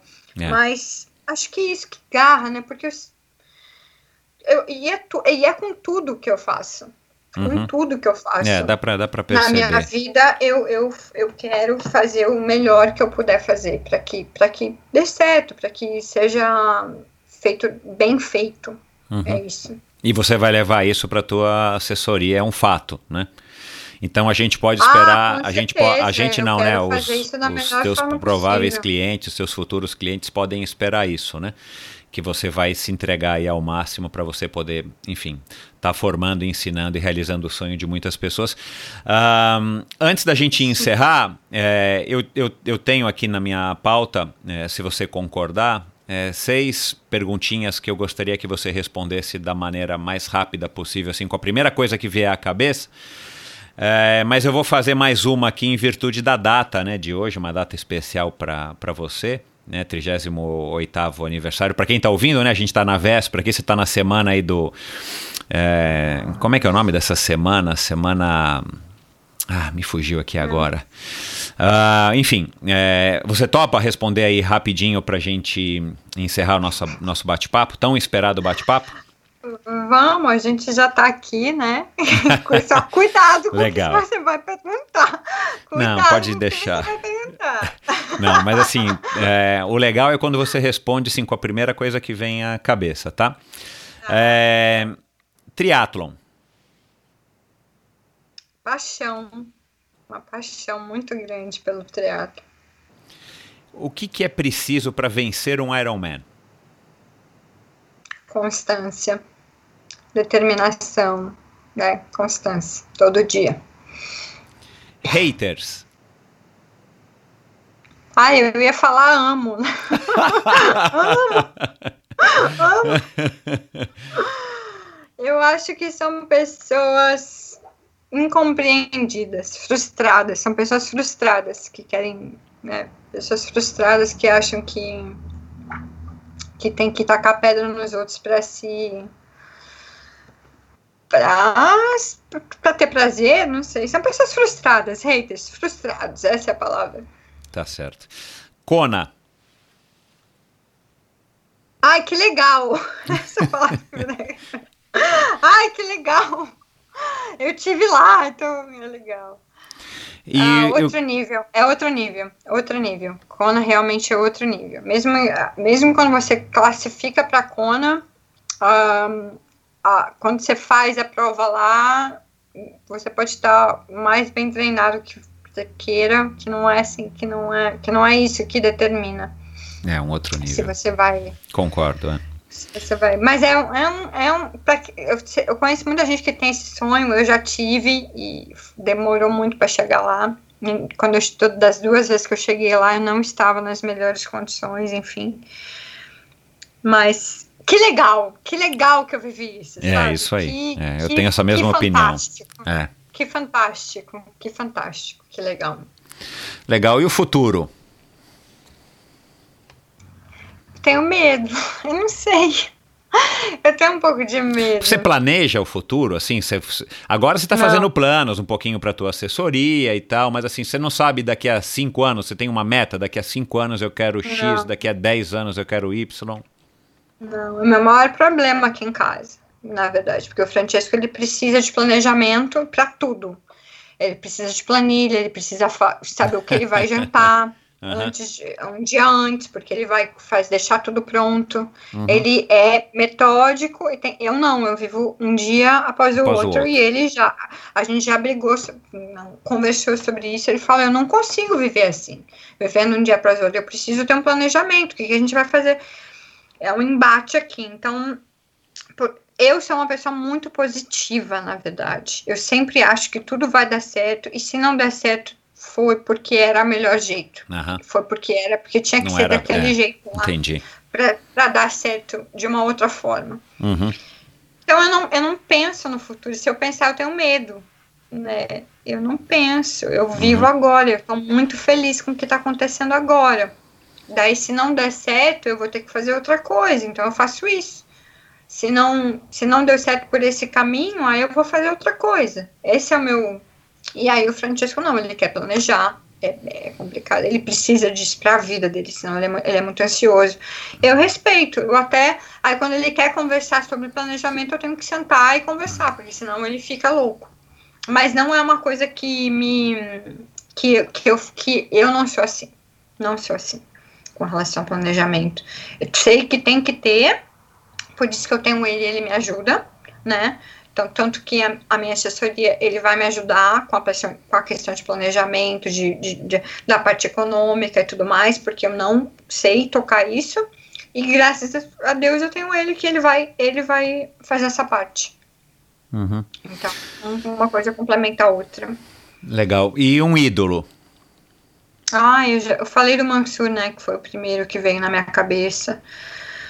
Eu, Mansur, para mim, com certeza. O Roberto Azevedo, com certeza. É, eu acho que os meus amigos, que, que, as pessoas com quem eu treinei junto, que eu sei o quanto se dedicam, eu sei da inteligência, é, isso tudo para mim é que é que são os reais ídolos e que são pessoas é, reais, né, que têm problemas, que porque às vezes as pessoas acham que os ídolos não têm problemas, são heróis, são invencíveis, são não, são pessoas normais que têm muitos problemas e que superam esses problemas. Então essas pessoas que são pessoas que que que, que, que são ídolos. Né? Para mim, na minha cabeça, eu tenho os meus amigos que eu admiro, né? Eu admiro o Santiago com 40 anos. É, continua sendo um, um grande atleta, não a nível mundial, mas, né, porque como ele mesmo falou, ele foi para Nice para competir 70.3 e o nível é totalmente diferente. É.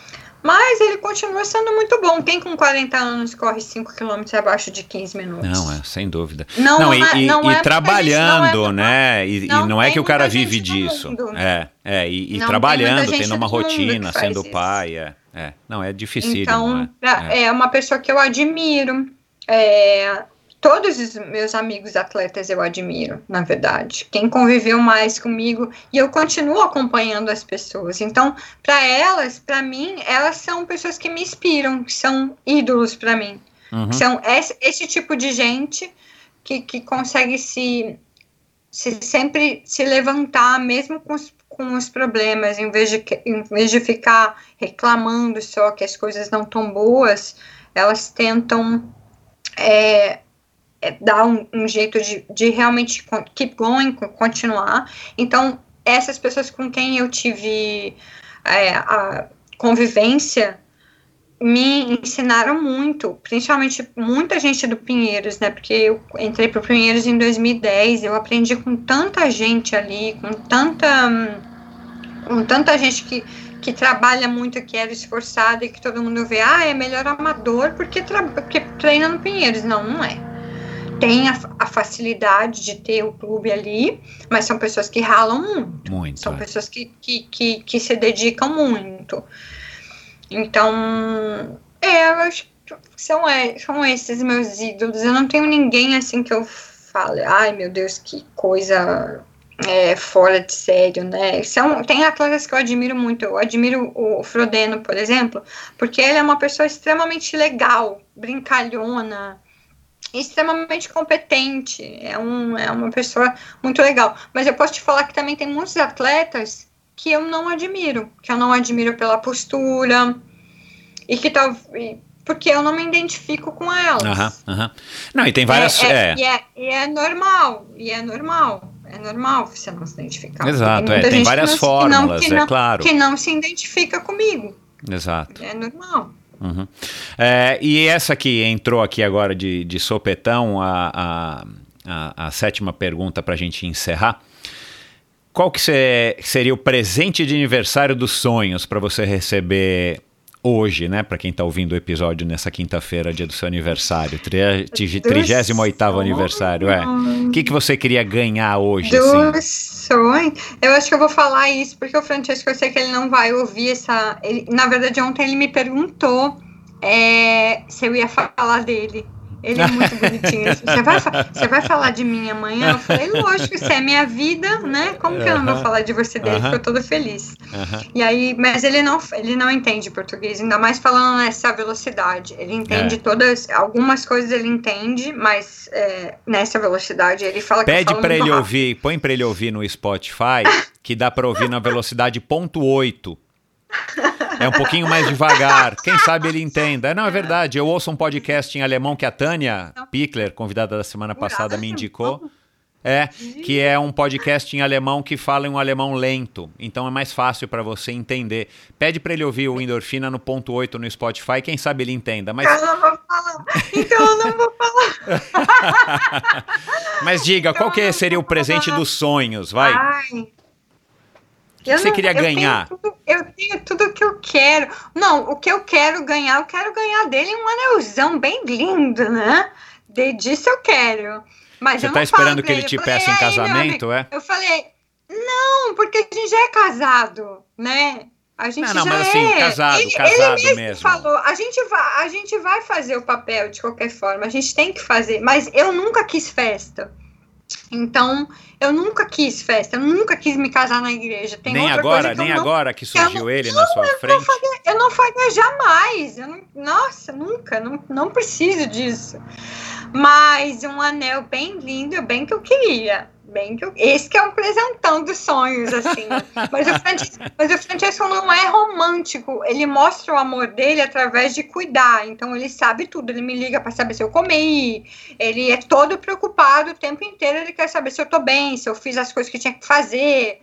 Ele, ah, você já mandou um e-mail pra tal coisa? Você já ligou pra tal... Ele é muito... Esse é, esse é o amor dele. É, ele cuida, da, né, de você.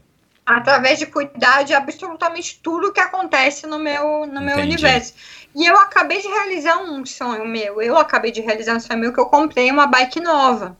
Ai, que legal. Então, ela não, ela não chegou ainda, que era uma bike que eu sempre quis, que, que eu sempre quis ter. Eu falei, ah, que legal, eu, eu agora posso realizar o sonho de comprar, e eu comprei, Uhum. né? Mas com relação a presente, acho que esse é o, mais, o presentão que eu mais queria, assim, um anelzão, assim, Com um né? brilhante em cima. É, esse era o. Era Peraí que eu vou legal, dar, mas eu vou dar um Google, pegar com a Renata o telefone dele, peraí. Não, mas não, mas eu acho que talvez é, uma hora ele vai, ele vai fazer isso. Enfim. Legal. Ari, muito obrigado. é, foi um bate-papo legal. Eu adorei. Tomara que você e que os nossos É, ouvintes, eu- seus eu- fãs, é, e quem não te conhece, né, que, que tenha ouvido aí, quem sabe aprendido alguma coisa humildemente com o nosso bate-papo, com as suas histórias de vida. É, quer dar aí um último recado? Quem quiser, é, você já tem rede social, já tem o nome, né? Vai ser a M, é isso, né? É, Vai ser a, a, a AM Training. Lá eu escolhi a, o inglês junto, porque também é de fácil entendimento para o brasileiro, né? Todo mundo sabe que training sim, é treinamento. É, é. Porque eu também vou, porque eu também vou é, poder treinar pessoas é, de- na Austrália, nos Estados Claro, Unidos ou claro. qualquer outra localidade. Até porque a gente tem essa, a gente tem três línguas aqui, né? A gente tem o português, o inglês e o italiano. Ah, ainda tem essa vantagem, claro. Vai, a gente, a gente vai fazer os posts em três línguas. a gente que vai fazer legal. sempre os posts. Então, para poder é, atender mais pessoas, né? Para Uhum. poder abrir mais o leque. Uhum. Então, AM, né, Ariane Monticelli, que dá essa conotação de dia, né, AM, Uhum. treinamento. E aí vai ser, vai ser esse o Instagram, eu vou fazer todo o announcement, tudo direitinho, ainda mais, pô, que visibilidade legal, que, que esse é que era o momento certo, né, da gente fazer a nossa entrevista, Pois é. é, para estar tá, tá falando da, da minha assessoria, para estar falando de, de, de, de tudo que a gente falou, de abordar todos os assuntos com tranquilidade. Foi muito legal conversar com você. Nesse momento que, que eu tô bem realmente, que eu, né, eu continuo em evolução, vou errar muito, é, eu continuo aprendendo. Aliás, isso é uma, é uma coisa do espiritismo, né? Só pra gente encerrar aqui esse assunto da evolução, mas assim, o espiritismo acredita nisso, né? Que nós estamos sempre evoluindo e passando pela vida em diferentes formatos, enfim, encarnações, né? Mas, eu, mas eu, o que eu descobri é que eu já sou uma alma velha, também pela numerologia, lo- numerologia você descobre quantas vezes você já viveu. E eu Ah, já sou o tá. número 9, que é o número máximo de vidas, então eu já vivi bastante. Uhum. Eu- e eu vim na. Olha que louco isso também. Eu também. O meu caminho do destino é em número 7, que é com relação à espiritualidade. Na verdade, eu vim para, para essa vida para desenvolver a minha, a, minha, a minha parte espiritual. Uhum. E, e eu já, e eu já tenho isso desde criança, né? De procurar livros sobre isso, de respeitar todas as religiões, de, de estar sempre rezando e conversando e sempre achar que tem um, alguém perto, enfim. E o Francesco não, o Francesco não reza, o Francesco não. Ele respeita, ele entende tudo que eu falo. E aí tem essa parte de complementar um outro, Exato, né? Eu, eu, é, eu, é. eu também estou aqui para ajudar ele a acreditar nisso, Exato, a desenvolver é. essa parte dele de, de tudo uma, de, de- espiritual dele e desenvolver a minha também, né? Com, a, a partir dos meus erros, ser uma pessoa melhor. Porque a gente aprende mesmo com erro, né? Porque se tiver dando Exatamente. tudo, se Exato. tiver dando tudo certo, a gente, a gente sempre fica na nossa zona de conforto e não melhora como pessoa. É. Provavelmente eu vou ter algum feedback através dessa sua entrevista de alguém me falando alguma coisa. Ah, Ari, eu acho que isso, isso e aquilo, você podia melhorar. E isso vai ser muito rico para mim. Eu gostaria muito que alguém me mandasse mensagem e falasse assim: olha, você continua sendo dessa forma e, e eu, vou, eu vou parar. Críticas Talvez- construtivas, né? Claro. é, talvez seja uma coisa ruim, mas eu vou parar para pensar e falar assim, analisar. Por que que, por que que essa pessoa me enxergou desse jeito? Como, Uhum, como que eu uhum. posso melhorar? Evoluir, melhorar, claro, ser, É. o- Tomara. o que que, o que que deu errado? E eu não sei se você fala, ai, tomara que essa nossa conversa tenha ensinado. Eu não sei se eu, eu quem sou eu para ensinar alguém, então não sei, talvez que tenha aberto a mente de alguém É, pra- então, é- em é- algum sentido, mas É. em cenário não Eu- sei. e é o que eu digo, é o que eu digo para os meus ouvintes. Eu tenho alguns ouvintes, muitos ouvintes que, que comentam comigo sobre os convidados, né? Histórias que mais gostaram e de vez em quando vem algumas histórias, ah, mas essa história não foi tão legal, é, ou porque que, né, é, do jeito que essa pessoa falou e tal. Mas, cara, é, de novo, eu vou fazer aqui o que eu já falei no começo, assim, o meu objetivo aqui, através do Endorfina, é eu primeiro matar a minha curiosidade, porque eu também não sou espírita, mas eu estou procurando evoluir como ser humano. Ah, e estou querendo aprender com as pessoas. Eu acho que as pessoas que praticam esporte têm muita coisa para ensinar, né? Eu aprendi isso enquanto era atleta profissional e Eu, continuo eu aprendendo. sempre te vi tão sério, Michel. Quando a gente nadava junto ali, você não, você não dava É. bola pra ninguém. É porque eu, tô, eu tava sempre atrasado. Esse é um problema quando, quando eu vou nadar na hora do almoço. Eu tô sempre com pressa. Eu chego atrasado e saio mais cedo porque tô sempre correr e sempre gosto de nadar. Para mim, treino é treino, conversar é conversar, né? Por mais que eu não rendesse mais nada naquela época, principalmente estava numa fase muito ruim é, fisicamente, mas enfim.